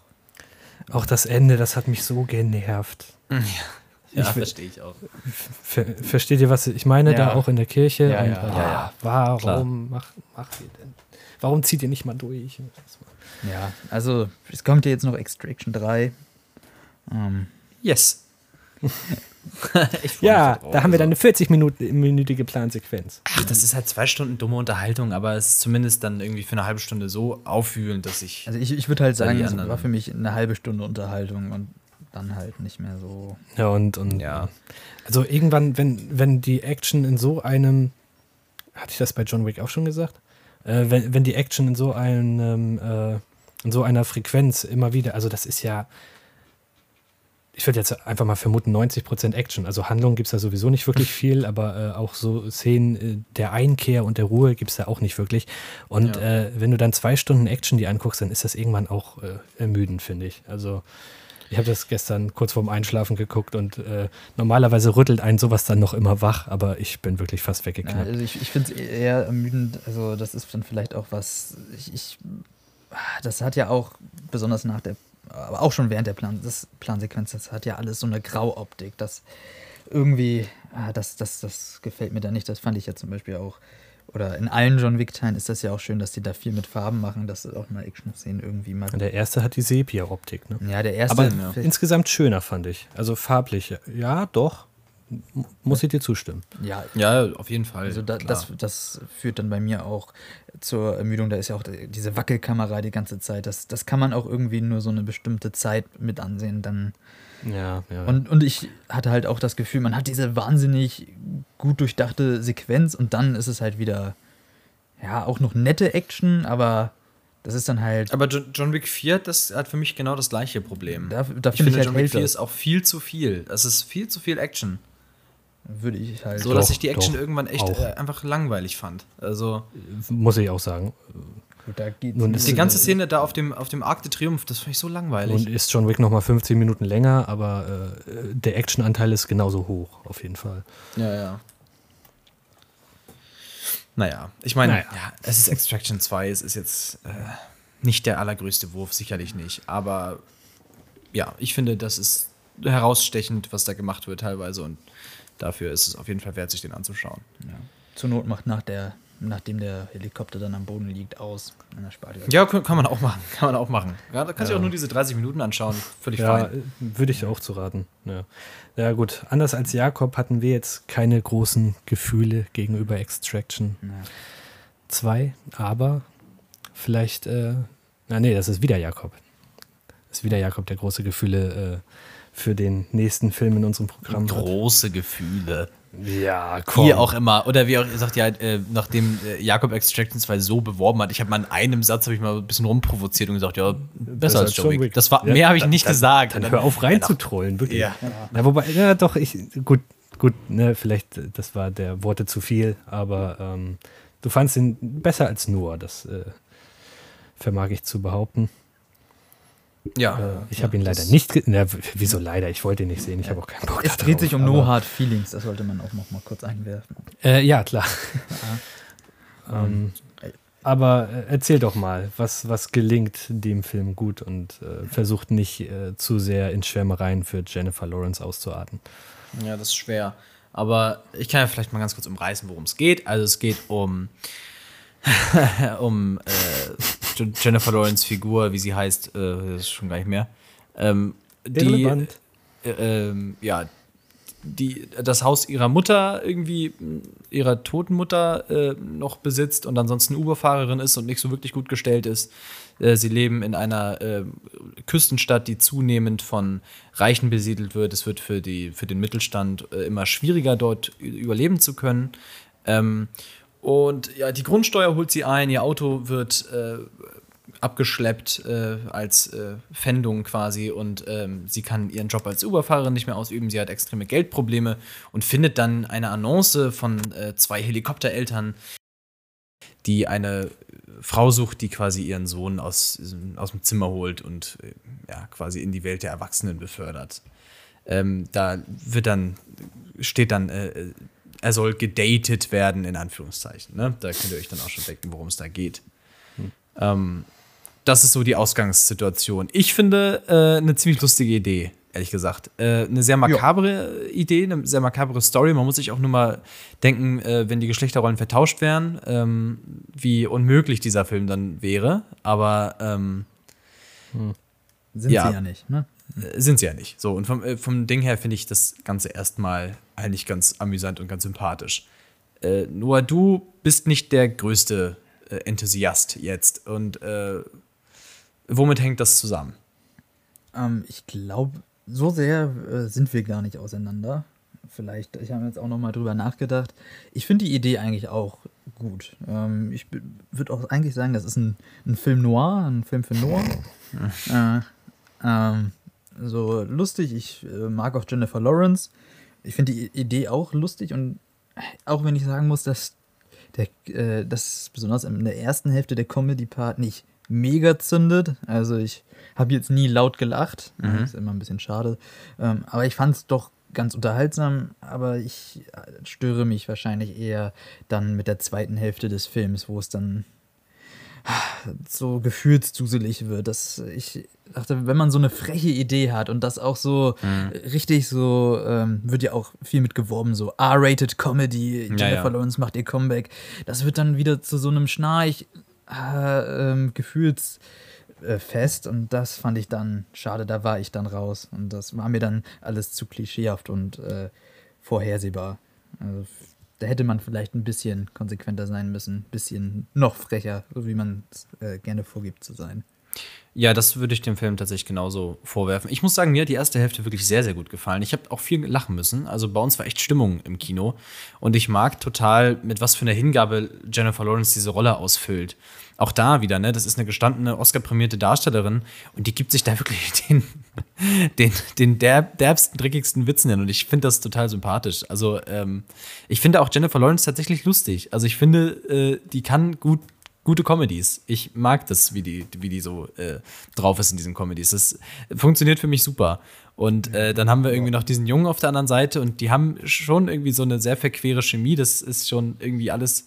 Ich finde, es funktioniert. So. Und ähm, ich würde dir total zustimmen. Ähm, das Ende ist dann irgendwie, oder die zweite Hälfte verliert sich dann völlig. Und vor allem wird auch, ähm, was ja ganz entscheidend ist für den Anfang des Films, ist auch so dieser Klassenkampf. Also äh, ne, dieses, äh, diese Thematik, dass wir da ein verschlafenes kleines Städtchen haben, das immer weiter von reichen Menschen äh, unterwandert oder infiziert wird, äh, würden die Figuren wohl äh, sagen. Ähm, und es den, mit dem Mittelstand immer schwerer gemacht wird, da zu existieren. Und ähm, dass eigentlich, äh, ja, dann, dass es dann quasi bis zur Prostitution geht. Ähm, das ist ja eigentlich ein relativ ernstes Thema, ein re relativ, ja, ja, ein trauriges Thema eigentlich. Und ähm, ich mag eben dann, dass man damit mit so einem humoristischen äh, Gedanken rangeht und sagt, wir machen uns einfach drüber lustig, über alle hier.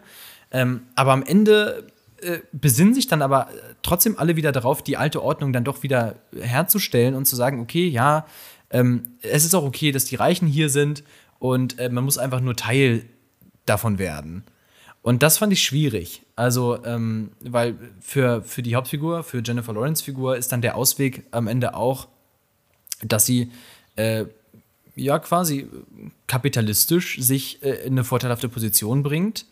Ähm, natürlich auch äh, nicht in eine Position wie die äh, der Eltern da, aber ähm, am Ende geht es schon dann nicht darum, irgendwie die Klassen aufzubrechen, sondern dass jeder dann artig in seiner Klasse bleibt und wir am Ende, am Ende alle gut koexistieren. Und das ist ja etwas, was der Film eigentlich am Anfang versucht zu brechen. Und deswegen fand ich, ich fand das komisch, dass er dann diese Entwicklung nimmt. Also das fand ich ja. irgendwie einfach fragwürdig. So, und äh, ich würde dir auch total zustimmen. Dieser American Pie-Humor, den es ja eigentlich nicht mehr so wirklich gibt, ähm, da ist, ist es eigentlich echt schön, dass da mal wieder so ein Film kommt, der echt derbe ist. Aber das verliert sich dann echt total. Also äh, in der zweiten Hälfte ist dann davon fast gar nichts mehr zu sehen. Es, geht dann tatsächlich, es wird dann tatsächlich ein Charakterdrama. Ähm, und ja, fand ich auch dann irgendwann nicht mehr so überzeugend. Ja, vielleicht äh, hat das ja auch, du meintest ja, du hast den mit vollem Publikum gesehen. Ich habe den jetzt fast alleine im Kino gesehen. Vielleicht ist man dann auch gewillter mitzulachen. Ich, ich habe mhm. mich dann, also ich habe mich schon unterhalten gefühlt, besonders in der ersten Hälfte. Also mhm. es war jetzt nicht, dass ich dachte, oh, äh, da äh, krepiert ein Gag im Rohr, wie bei, äh, wie, wie heißt nochmal der tolle deutsche Film vom Anfang dieses Jahres? Caveman? Caveman, ja. Ja. Wo ich dachte, also da gehe ich wirklich im, in den Ja, ja. Keller zum Lachen. Ähm, Das ist auch, Caveman ist auch kein derbe Humor. Caveman ist einfach nur Fäkalhumor und unglaublich viel äh, Klischees und Spießbürgertum. Da ist, äh, ne, Caveman wollte derb sein, ist es aber nicht. Und die erste Hälfte von No Hard Feelings ist derbe. Also äh, auch gut derbe, finde ich. ja, ja, wie gesagt, ich, die zweite Hälfte, ich, das finde ich dann. Ah, ich, stell dir mal vor, der wäre dann auch noch so derb gewesen. Ja, ja, eben. Und Ne? Hätte dann auch noch so ein bisschen böse, Ja. vielleicht sogar. Also, Ja, das wäre Ja, super gewesen, ne? Wenn das Ganze einfach, wenn es mega eskaliert wäre am Ende zum Beispiel, das hätte ich super gefunden, aber es, da eskaliert halt gar nichts. Am Ende geben sich alle die Hand und äh, einigen sich darauf, dass die Welt unfair ist und jeder seinen Teil bekommt, den er bekommt und ja, weiß ich nicht. Das ist irgendwie. Ja, hätten The Banshees of No Hard Feeling, ne? Ja, vielleicht haben sie auch, ähm, vielleicht, also ich denke mal, sie hatten einfach diese lustige Idee, dass irgendwie Jennifer Lawrence da so einen Jungen irgendwie äh, äh, entjungfern soll. Ähm, aber, äh, und haben dann sich eben dieses Szenario überlegt, aber haben vielleicht gar nicht so gecheckt, dass sie da, was sie da eigentlich für einen großen Konflikt aufmachen. Ne? Also, ähm, weil dieser Konflikt ist eben super weitreichend eigentlich. Das ist äh, in so einem, in so einem Mikrokosmos spielt sich da eigentlich so ein gesamter Gesellschaftskonflikt ab. Und vielleicht war ihnen das gar nicht bewusst oder sie wollten dann gar nicht so darauf hinaus und haben das vielleicht dann. Ne? Aber äh, der Konflikt ist da und damit wird nichts gemacht. Und äh, der Konflikt zwischen Jennifer Lawrence und dem Jungen ist am Ende nicht so wirklich interessant. Deswegen, ähm, Ja, also ich, ich würde dir aber auch beipflichten, dass Jennifer Lawrence wirklich toll ist. Also die kann Comedy, ist ja jetzt auch äh, die erste richtige Comedy oder der erste richtige Comedy-Film, ja. ähm, den sie macht. Also Don't Look Up, so halb. Ne? Ja. Ähm, da hat sie aber sie selbst keine wirkliche Ja, Comedy-Rolle. die David ja O. Russell-Filme ja, das sind ja eigentlich auch Dramen, die haben auch. sind aber auch immer komödiantisch angehaucht. Ja, diesen Ob es nun, Screwball, ob's nun passt oder Screwball. nicht. Ja. Es sind, es sind keine reinen, reinen Komödien. Nee. Also besonders dann äh, äh, Silver Linings und Silver- so. ja. Äh, Das soll nicht, das soll halt oberflächlich lustig sein, aber, aber Jennifer Lawrence ist wirklich sympathisch. Ich weiß, Hendrik, du meintest ja, du willst dir den nicht ansehen, gerade weil du Jennifer Lawrence einfach nur anstrengend findest.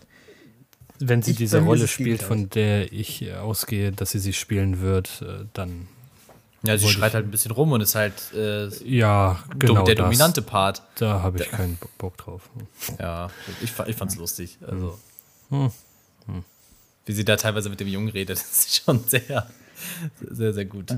Ja. Auch wenn man wenn man es jetzt mal wirklich hinterfragen würde, na, wie du schon gesagt hast, dreh mal das um mit den Geschlechtern. Ja. Ist auch eigentlich sehr verwerflich, aber Ja, aber da, da finde ich, da muss man so ein bisschen äh, dann das Spießbürgertum verlassen. Also in American Pie wird ein Kuchen äh, penetriert, so das ist äh, und diese Filme müssen verwerflich sein, sonst wären es nicht lustig.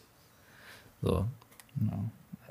Der- Die Frage ist aber, ob äh, No Hard Feelings sich bewusst ist, ob der Film verwerf, ob das überhaupt verwerflich ist. Das ist nicht. eben genau die Frage. Also einmal auf der Ebene und eben dann nochmal auf der Klassenkonfliktebene. Ja, das ist, ja, das ist tatsächlich ein Punkt. Ne? Also er stellt sich selbst nicht genug Fragen. Ähm, Ja. Und sucht dann eher nach einem harmonischen En- Ausklang. Und das, ja, das, ja, wie gesagt, haben wir jetzt auch schon breit dargestellt. Äh, wird dem dann so ein bisschen zum Verhängnis. Aber ich mochte den insgesamt. Ich insgesamt finde ich das schön, dass es solche Komödien gibt. Das ist einer, den gucke ich auch gerne nochmal. Einfach so, ne, Jennifer Lawrence ist spaßig, da sind äh, schöne Highlight-Szenen drin, auf die man auch irgendwie in ein paar Jahren wahrscheinlich nochmal zurückblicken wird. Ähm, ich fand den eigentlich ganz angenehm. Ja, ich glaube, das ist dann ein bisschen teilweise auch Geschmackssache, aber jetzt auch nicht also nichts Schlimmes, aber auch nichts äh, Brillantes. Nein. Apropos nicht brillant. Es geht Ja. um die Indiana Jones Filme.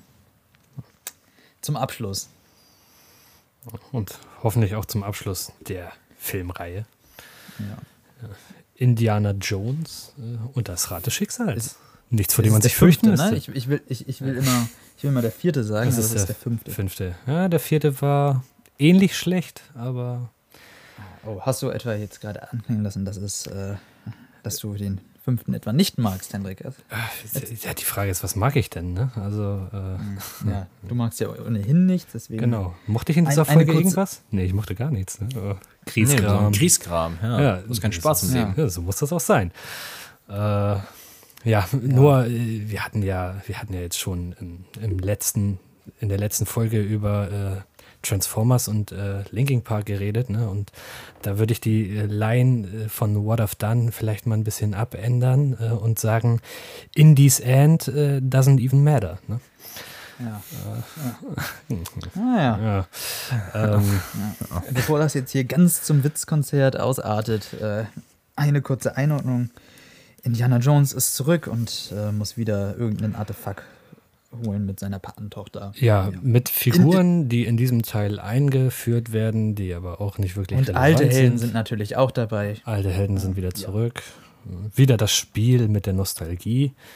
Hm. Vielleicht, Jakob, du, du sagtest vorhin, du lehnst das ab. Vielleicht hat es dir in diesem Fall ja aber doch gefallen. Du bist ja ein großer Indiana Jones-Fan. Mm, Ja, ich lehne nicht, ja, also ich, ja, ich lehne das ab, wie das in diesem Marvel-Film zelebriert wird. Ich, Ein bisschen Nostalgie geht schon, aber ich würde auch sagen, dass das jetzt vielleicht an Indiana Jones 5 nicht die allerbeste Nostalgie war.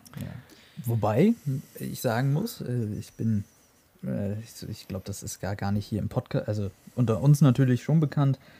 Ich auch mag ein paar Indiana Jones-Fans, bin der- nicht der Riesenfan und war auch jetzt vom fünften nicht sonderlich begeistert und fand ihn eher schlecht. Dabei hat das Ganze erstaunlich gut angefangen. Ähm, denn Ja. wir beginnen nicht mit dem alten Harrison Ford, sondern wir beginnen mit äh, einem jungen Harrison Ford, der mit Hilfe von De-Aging wieder jung geworden ist. Ähm, und einer ja, doch schon längeren Szenerie äh, in Nazi-Deutschland auf einem Zug. Ähm, Mhm. Und ich muss sagen, auch wenn ich da schon mehrere Kritikpunkte sehen würde, da bin ich aber auch noch bereit, darüber hinwegzusehen, dass man an, allein an der Körpersprache sieht, dass das ein alter Harrison Ford ist. Aber das macht doch erstaunlich viel Spaß. Und da würde ich einfach mal einsteigen und fragen, Jakob, hattest du denn auch Spaß am Anfang? Oder ähm, Ja, es hielt sich in Grenzen. Es hielt sich in Grenzen. Ähm, schade. Natürlich äh, hat mir das schon gefallen, aber ähm, was eben ganz offensichtlich wird in der Szene, ist, dass da versucht wird, ähm, diese alten, den Flair dieser alten Filme zu erzeugen, aber dass einfach kein Spielberg da sitzt, der das macht und dass die Zeiten auch einfach vorbei sind. Und ähm, äh, alles, was dann danach folgt, spielt eben auf einem, auf einem eigenen Niveau, auf einem eigenen Level und bietet sich nicht so sehr an das an, was mal war. Und ich finde, dadurch, dass sich dieser Anfang so anbietet, wird nur noch offensichtlicher, wie sehr es eben nicht mehr ist, was es mal war. Es und ist eigentlich, überhaupt- Ja, eigentlich hat es mich nur sentimental gemacht. Also eigentlich hat es mich nur traurig gemacht. So. Ich, ich, für mich war dieser Anfang wirklich nicht spaßig. Für mich war das einfach nur so. Klar, das De-Aging war okay, so, und es war natürlich schön, irgendwie mal wieder diesen jungen Harrison Ford zu sehen. Aber es ist eben alles nah am Uncanny Valley und ähm, mich hat es einfach nur sentimental gestimmt. So. Und und ich war direkt irgendwie, ja. Und es, und es fehlt irgendwie total an Dynamik der alten Filme. Was klar ist, auch irgendwie, Harrison Ford ist, äh, ja, weiß nicht, wie alt er jetzt ist, aber Zu Äh, alt. zu alt auf jeden Fall, um Actionfilme zu machen. Ne? Ähm, Ja. Und äh, ja, wobei ich auch äh, mich da nur fast anschließen würde, die ganzen Nazi-Szenen. Gut, in der ersten Szene, da, da passiert auch viel Quatsch. Also schon wieder diese Szene, als er gehängt werden soll. Ne? Wir reden häufig übers Hängt äh, in, in letzter Zeit. Äh, Ja. Wie geht das eigentlich? Also, warum sind jetzt dann manche Leute tot, wenn man sie direkt. Äh, und, und manche be- können das dann irgendwie ein paar Minuten überleben. bricht man sich das Genick, ne? Das war jetzt hier nicht, aber dann müssen zu, und ansonsten wirst du halt erdrosselt, aber dann müssten deine Hände auch gefesselt sein und das waren sie in dem Fall ja auch nicht mehr. Also, Ja, also wir brauchen mal einen Experten, wie, wie das mit dem Erhängen wie funktioniert Erhängen, ne? Äh, ja, so wie in Das dem würde Film. mich auf jeden tatsächlich mal interessieren, weil es ja da anscheinend filmisch doch irgendwie einen Zwiespalt gibt. Also manche sind sofort tot, auch, äh, können sich auch selbst mit der Erdrosselung nicht retten und man muss vielleicht sagen, wenn seine Hände dann nicht zugeschnürt sind und dann noch so viel Platz im Strick ist, dass er die Hände auch dazwischen Dazwischen, machen ja. kann ähm, und, sein, und das irgendwie auch nicht irgendwie hoch genug der Fall ist, dass sein Genick bricht. Was ist das für eine Hinrichtung? Da sollte man vielleicht auch mal die Nazis in Frage Ja, stellen, und dann befreit er seine Hände und die Nazis stehen dann da so neben, richten zwar kurz die Waffen auf ihn, aber dann gibt es zum Glück den, den nächsten glücklichen Zufall. Ja, aber das ist auch das geringste Problem der Szene. Also wie er da jetzt hängt oder nicht. Ja, Das gut. Ja, aber ich, ich finde es nun mal interessant. Das, ähm, ist nebensächlich, ist auch egal. Also der Film hat andere Baustellen. Ja. Aber ich, ich, ich, ich finde das irgendwie lustig, dass Hang immer so unterschiedlich dargestellt wird. Ja. Ähm, aber an sich muss ich sagen, die Nazi-Szenen und die Nazi-Witze oder die Witzen auf Kosten der Nazis, das war noch so mit das Beste. Äh, Mhm. das, ähm, das, das hat der Dritte auf die Spitze getrieben, also das Meet and Greet äh, mit, mit Hitler und das Autogramm, was er sich dann da abholt. Das war natürlich äh, High-End-Comedy, aber äh, da, daran knüpft das jetzt hier nicht mehr an, aber es, es war zumindest alles, alles ganz nett. Ne? Wenn Mats Mikkelsen dann den, den farbigen äh, Bediensteten da fragt, ne, wo kommen sie denn eigentlich her? Aus der Bronx? Nee, ursprünglich, ihre Familie. Ja. Ja. Ja, hm, finde ich lustig. Ja. Ne? Der, der reaktionäre äh, Onkel am Familientisch äh, lacht darüber. Ja. Jakob, du bist so im Verhalten. Du Ja. willst nicht wirklich aus dir raus? Ja, also das Ding ist, ich bin auch noch nicht so ganz entschlossen. Es ist irgendwie, mich hat gestern einfach nur traurig gemacht irgendwie, so, weil es einfach nur noch mal eine Erinnerung daran war, dass es halt einfach durch ist. Es ist einfach vorbei. Es war einfach und dann diesen, diesen alten Mann zu sehen, der noch einmal das Abenteuer sucht und aber es ist irgendwie alles überhaupt nicht mehr das Abenteuer, das es mal war. Aber den alten Mann spielt er gut. Da gibt es den alten Mann spielt er gut. Lustige Äh, das, Szenen.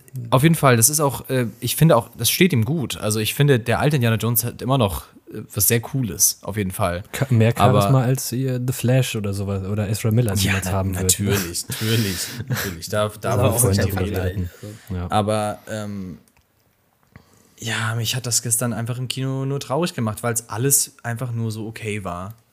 Und ich überhaupt nie, äh, ich habe mich eigentlich auch phasenweise einfach gelangweilt. Und ich habe ich hab nie, nie ist in mir irgendwie das aufgekommen, was, äh, das ist selbst im vierten kommt es teilweise bei mir auf.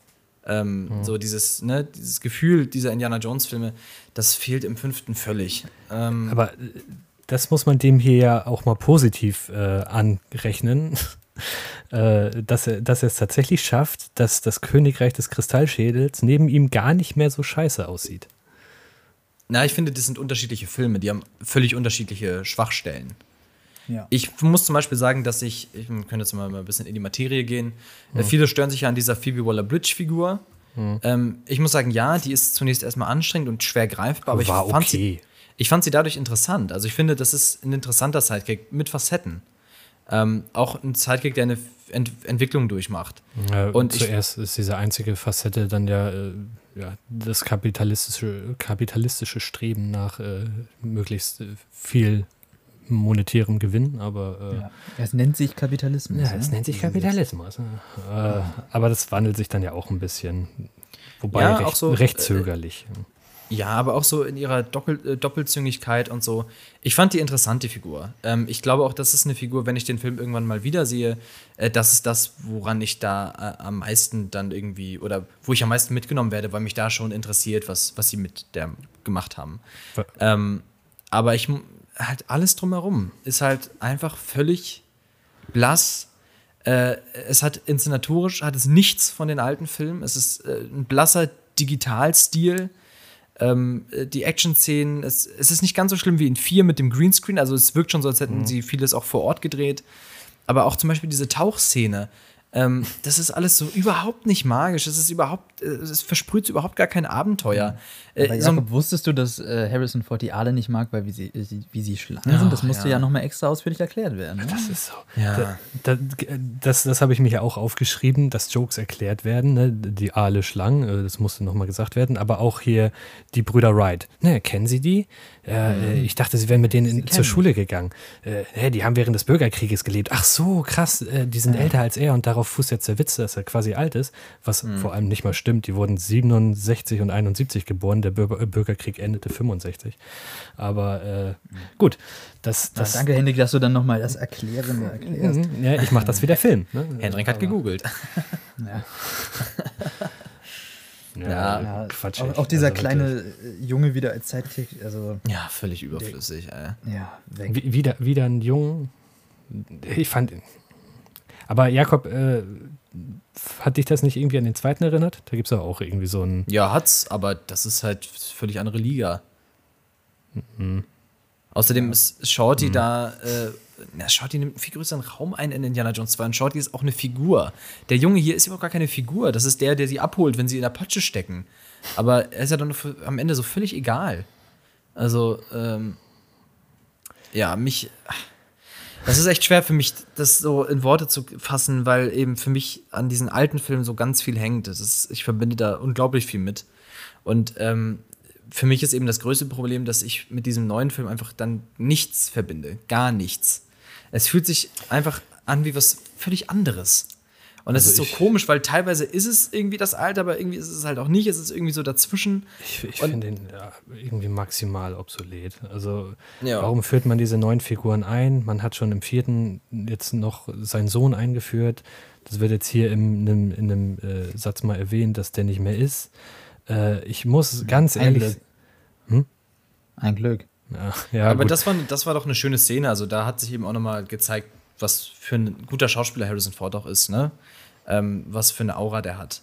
Ähm, ich fand die Szene, also ich mochte die Szene sehr, weil ähm, ich mochte, wie da mit der, mit der Shia LaBeouf-Figur umgegangen wurde, ähm, weil ja auch allen bewusst ist, dass die Figur nicht beliebt ist. Mhm. Und ich fand, das war ein sehr würdiger Abschluss, der eben auch ganz viel ja. über die Figur erzählt hat. Ja gut, da, da haben sie ihn noch mal gerettet, ne, durch seinen Tod. Aber ähm, ich, ich muss sagen, der vierte ist für mich das, also Indiana Jones ist eine Trilogie, irgendwie danach äh, wurde es quatschig, ne? Das kann man auch ja. so sehen, äh, finde ich, find ich angemessen, aber äh, ich muss sagen, der vierte, so schlecht er auch sein mag, für die Figur äh, Indiana Jones findet er eigentlich echt einen würdigen Abschluss. Und das ja. wird jetzt hier nochmal revidiert, ne? Er, er kommt zu dem Schluss, dass das eigentliche Abenteuer halt die Familie ist, aber dass er ne, sein, sein äh, Hut will sich da ja Shia LeBeouf dann nehmen, aber äh, ne, den, ganz den Hut ziehen kann er dann auch noch nicht. Also ne, so ein Hintertürchen wird sich damit offen gehalten. Aber äh, ich fand, die Figur war damit eigentlich relativ auserzählt. Und äh, deswegen frage ich mich, warum, warum jetzt nochmal den Teil? Warum? Ja, irgendwo durchlebt er nochmal eine Entwicklung, aber ich finde keine, die jetzt irgendwie besser wäre als das, was davor passiert ist. Nee. Oder ihn nochmal facettenreicher macht, großartig. Ja absolut. Ihr habt auch davon gesprochen, dass na, Harrison Ford hat natürlich noch Charisma, aber ich finde, wenn es dann zur Action kommt, das finde ich halt auch irgendwie nicht mehr. Ja, wie ich, auch. Ich finde ne? das. Ich, ja, natürlich, aber setz dich hin, alter Mann. Äh, ja, ich, mich hat das nicht so gestört, weil sie ja auch das ganz clever gemacht haben, dass sie alles, was an Action war, eigentlich in Fahrzeugen ab, haben abspielen lassen. Ja. Es gibt so zwei Szenen, da muss er so laufen oder mal boxen oder so. Ähm, ja, da merkt man halt, dass der Mann alt ist, aber ähm, ja, ach, keine Ahnung. Ja, Jakob, was sagst du denn ne, zu dem, was so kurz vor Ende passiert? Ja, da dachte ich dann echt, was ist hier denn los? Also, das, dieses Ende, es ist schwierig, da nicht zu spoilen, aber ich mhm. werde es versuchen. Ähm, das ist, also, ich glaube, ich finde das Alien-Ende fast nicht, also das Alien-Ende finde ich noch besser. Also, das Alien-Ende ist für mich noch greifbarer als der Quatsch. Also ich, ich, ich, muss aber mal ganz ehrlich sagen, also ich, ne, da haben wir auch schon drüber gesprochen, dass ich jetzt diese übernatürliche Komponente irgendwie in einem Action-Abenteuerfilm nicht so mag, nicht so ange für so angemessen halte. Ne? Also diese Relikte über deren Existenz äh, oder an deren Existenz kann man glauben oder auch nicht. Ähm, aber was dann damit in den Filmen immer einhergeht, ne? kommt immer irgendwas Übernatürliches. Mhm. Äh, am Ende bei raus. Ähm, und äh, im vierten sind es dann Aliens. Ähm, aber wo ziehst du denn zum Beispiel die Grenze zwischen Aliens und irgendwelchen Tempelrittergeistern? So, also das eine ist genauso unrealistisch wie das andere. So, da, äh, nee, aber die nee, Aliens stellen dich dann das, ja doch mal mehr. Ja, das nicht? eine ist ja immer in Bezug zur Weltgeschichte. Aber ähm, was, das, was das Fatale für mich bei den Aliens ist, ähm, ist, dass es erstmal auf nichts basiert. Also klar, es basiert auf dieser großen Alienwelle in den 50ern, wo alle mhm. glaubten, äh, ne, wir könnten irgendwie jetzt bald mal Aliens treffen. Aber ähm, äh, ne, die Relikte aus Teil 1 bis äh, 3 basieren irgendwie auf Dingen, die es in der Welt gab, in der Weltgeschichte gab. Und ähm, was für mich so schlimm ist an den Aliens ist. Kristallschädel gibt es auch. Ja, aber es gab nicht irgendeinen Thronsaal, wo sie drinnen saßen und äh, die Menschheit irgendwie äh, Antiquitäten gesammelt haben. Ähm, was für mich das Schlimme ist, ist, dass wenn Alien, äh, wenn Indiana Jones einmal Aliens gesehen hat oder wir mit Indiana Jones einmal Aliens gesehen haben, äh, dann ist doch egal oder dann ist doch alles, was er davor entdeckt hat, ist irgendwie völlig zweitrangig. Ja, Er einmal hat die das. Bundeslade gesehen. Ein- ja, okay, ja, aber er hat Aliens gesehen. Also, was interessiert ihn die Bundeslade noch? Ja, Weißt aber äh, ein, einmal das, ne, äh, das, was zuvor passiert ist, erscheint dadurch dann irgendwie unspektakulär. Andererseits hatte man jetzt, äh, ähnlich wie bei den Fast and Furious Teilen, hier nochmal das Gefühl, dass da nochmal eine Schippe draufgelegt werden muss. Und das war halt absolut over the top. Also, In Teil 5 jetzt? Ja. Meinst du? In Teil 5 in allen ist es, ist es ja nicht mal mehr übernatürlich, das ist ja nur noch Mathematik. Aber ähm, es ist, ey, das Ende, diese Szenerie, es sieht so schlecht aus Ja. und ähm, es ist alles so lachhaft, es ist so unglaublich, es ist so, das ist wie in so einem Assassin's Creed Spiel. Also, oh, also ich fand ganz, ganz, ganz fürchterlich. Indie Goes ist ja Assassin's auch Creed. interessant. Also man könnte ja den alten Indiana Jones Film durchaus vorwerfen, äh, schwierig inhaltlich zu sein, gerade was Kolonialismus und so angeht. Würde ich jetzt auch sagen, ja gut, es ist äh, ja, vielleicht ein Zeitgeist, worüber man sich damals keine Gedanken machen kann. Das äh, aus unserer heutigen Perspektive zu betrachten, Ja. ist blöd. Würde ich auch durchaus zustimmen. Ähm, also ich denke, dass ihr auf der Seite eher wärt. Aber der Film macht ja auch keine Entwicklung irgendwie durch. Ich meine, wir haben jetzt einen Indie-Film in den 20er Jahren. Da sollte man vielleicht auch mal eine andere Perspektive darauf haben. Oder Ja. was sagt ihr? Ja, aber, ja, aber findest Ja. du, da steckt jetzt Kolonialismus drin? Ja, also das gehört in ein Museum, ja.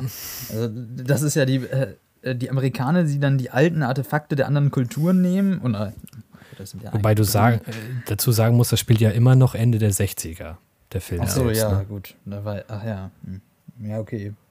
Äh, Ist ja aber trotzdem schwierig. Ich, ich finde es trotzdem schw äh, schwierig, aber äh, na gut, in den 60ern. Aber der, andererseits äh, ist er ja nicht wirklich getreu der 60er, weil er ja wieder, ähm, war da, wie drückt man es politisch korrekt hat, äh, Minderheiten ähm, als Figuren repräsentiert, die da eigentlich nichts, also Diversität schön und gut, aber in den 60ern kann dir keine, kann keine schwarze Frau zu einem Regierungsbeamten sagen, ja, was machst du denn da für einen Scheiß?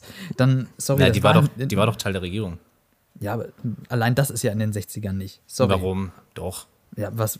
Ja, was in den 60ern? In den 60ern hat sich das ja alles gelockert. Es geht doch da um die ganze Hippie-Bewegung. Das ist 69, das Ende der 60er. Da ist es schon glaubwürdig. Das ist die ganze Flower Power-Bewegung. Da hat sich das ja alles liberalisiert. Es läuft sogar ein Beatles-Song. Aber, aber, je, Ne?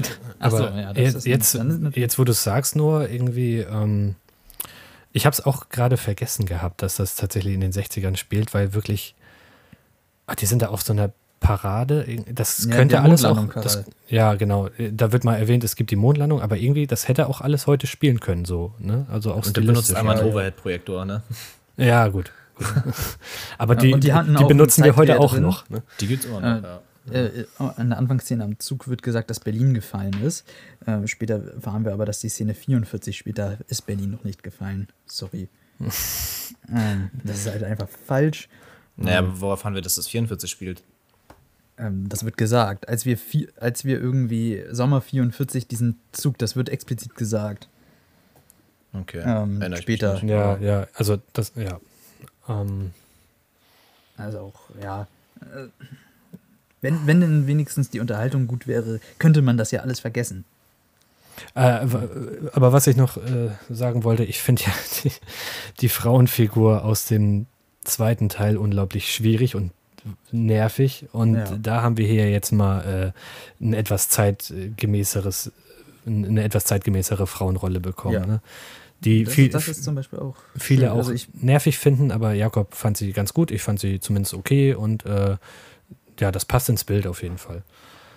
ich, ich fand das halt interessant, dass sie auch irgendwie einen Konflikt mit Indie auch irgendwo hat und halt oft Mhm. einfach auch die dominantere Person ist. Wobei ich das Ähm. nicht ganz verstanden habe. Also, Naja. die haben, er ist ihr Patenonkel. Also, das verpflichtet Ja. ihn erstmal noch nicht zu allzu viel, solange ihre Eltern noch am Leben sind. Und ich glaube, der Vater lebt ja, Ja. auch noch. Und Nee, eben Nee, nicht. Das, das, das, Ah, okay, das war gut, ja der gut. Punkt. Er hat sie, er ist ein, äh, seine kann ich den Vorwurf doch sie, sich um sie zu kümmern und er war halt gone. Was auch irgendwie gar, also ich, ich weiß nicht, ob das jetzt irgendwie in das äh, in die Heldenfigur von Indy passt. Also gerade nach dem vierten Teil, dass er sich irgendwie mal um sein Kind kümmert. Ähm, und dann hat er die Chance, dann sich um noch einen zu kümmern. Ja. Und dann, Äh, dann sei- dippt er. Sein, Kind ist tot, er bekommt die Chance, irgendwie ein anderes, äh, äh, sich eines anderen Kindes anzunehmen und für die eine Vaterfigur darzustellen. Ja, nee, äh, Und jetzt Er reicht's. ist ja jetzt ja auch im Film gar nicht so verbittert. Er, er ist dann ja auch irgendwie, äh, wird, äh, oh, ich habe ihren Namen vergessen, Phoebe Waller-Bridge, äh, aber wie die Figur heißt, keine Ahnung. Keine also, Ahnung. Die wird ihm ja auch sympathisch. Äh, Ja. Also habe ich das Gefühl, die, die, die wachsen ja dann auch zusammen. Also das ist jetzt nicht, dass äh, er auch der große ähm, ja, Grumpy ist. Äh, Helena. Hendrik. Helena. Ah, Helena. Entschuldigung. Wurde, wurde das gesagt? Ja, Was? Ja, mehrfach. Er ruft doch die ganze Zeit ihren Namen, wenn, Ich wenn sie ich hab's auch gerade schon gerufen. Ich hab's gerade schon gesagt. Ach so, Ja. Hab nicht gehört, aber. wenn sie, wenn sie vor, vor ihm wegläuft und er ihr hinterherläuft. Helena, Helena. ja. Das, das sind auch die meisten Interaktionen zwischen den beiden. Soll er lieber die Relikte, die er ins Museum packen will, kaputt machen? Das ist so. Wirklich zweimal sagt er, das gehört in ein Museum. Auch er, wenn die geringste Gefahr droht, schmeißt er Regale voller Artefakte und Antiquitäten um. Ja. Naja. Ja, das, das, war, das war halt einfach dumm. Das ist halt die, wenn du halt die gesamte, den gesamten Antrieb von Indie hast, dass er die Sachen irgendwie, dass die nicht kapitalistisch ausgebeutet werden, sondern zu Forschungszwecken oder so äh, und zur Wissensvermehrung ins Museum Mhm. kommen sollen, dann macht er die kaputt. Dann ist ihm das egal. Hauptsache, das, passt irgendwie nicht. Ja, was Das auch, war halt von Mangold wahrscheinlich einfach nur als coole Action aber das, Ja. äh, Szene gedacht. cool aber war das das war halt auch einfach nicht. nicht das war auch nicht durchdacht. dynamisch. Das war einfach nur, schmeißt Regale Ja. um und das Ja, erzählt ja auch gar keine nicht in dem Wirkung. Alter. Also, er hätte den Weg auch zu Fuß zurücklegen können. So. Naja. Ah, die Action ist so lame in dem Film. Wenn ich jetzt so gerade nochmal dran denke, ey, wenn ich das vergleiche mit den Action-Szenen aus 1 bis 3. Hm. Ähm, oh, ich werde Ja. einfach, ich werde richtig sentimental einfach nur so, weil das ist jetzt das, wie es endet. Für immer. Ja, Das ist irgendwie so. Vielleicht kommt ihr noch einmal mit Shia LaBeouf. Nee, ist ja tot. Ja, das ist ja so die große Herausforderung, nie, dass man jetzt nichts Übernatürliches bloß.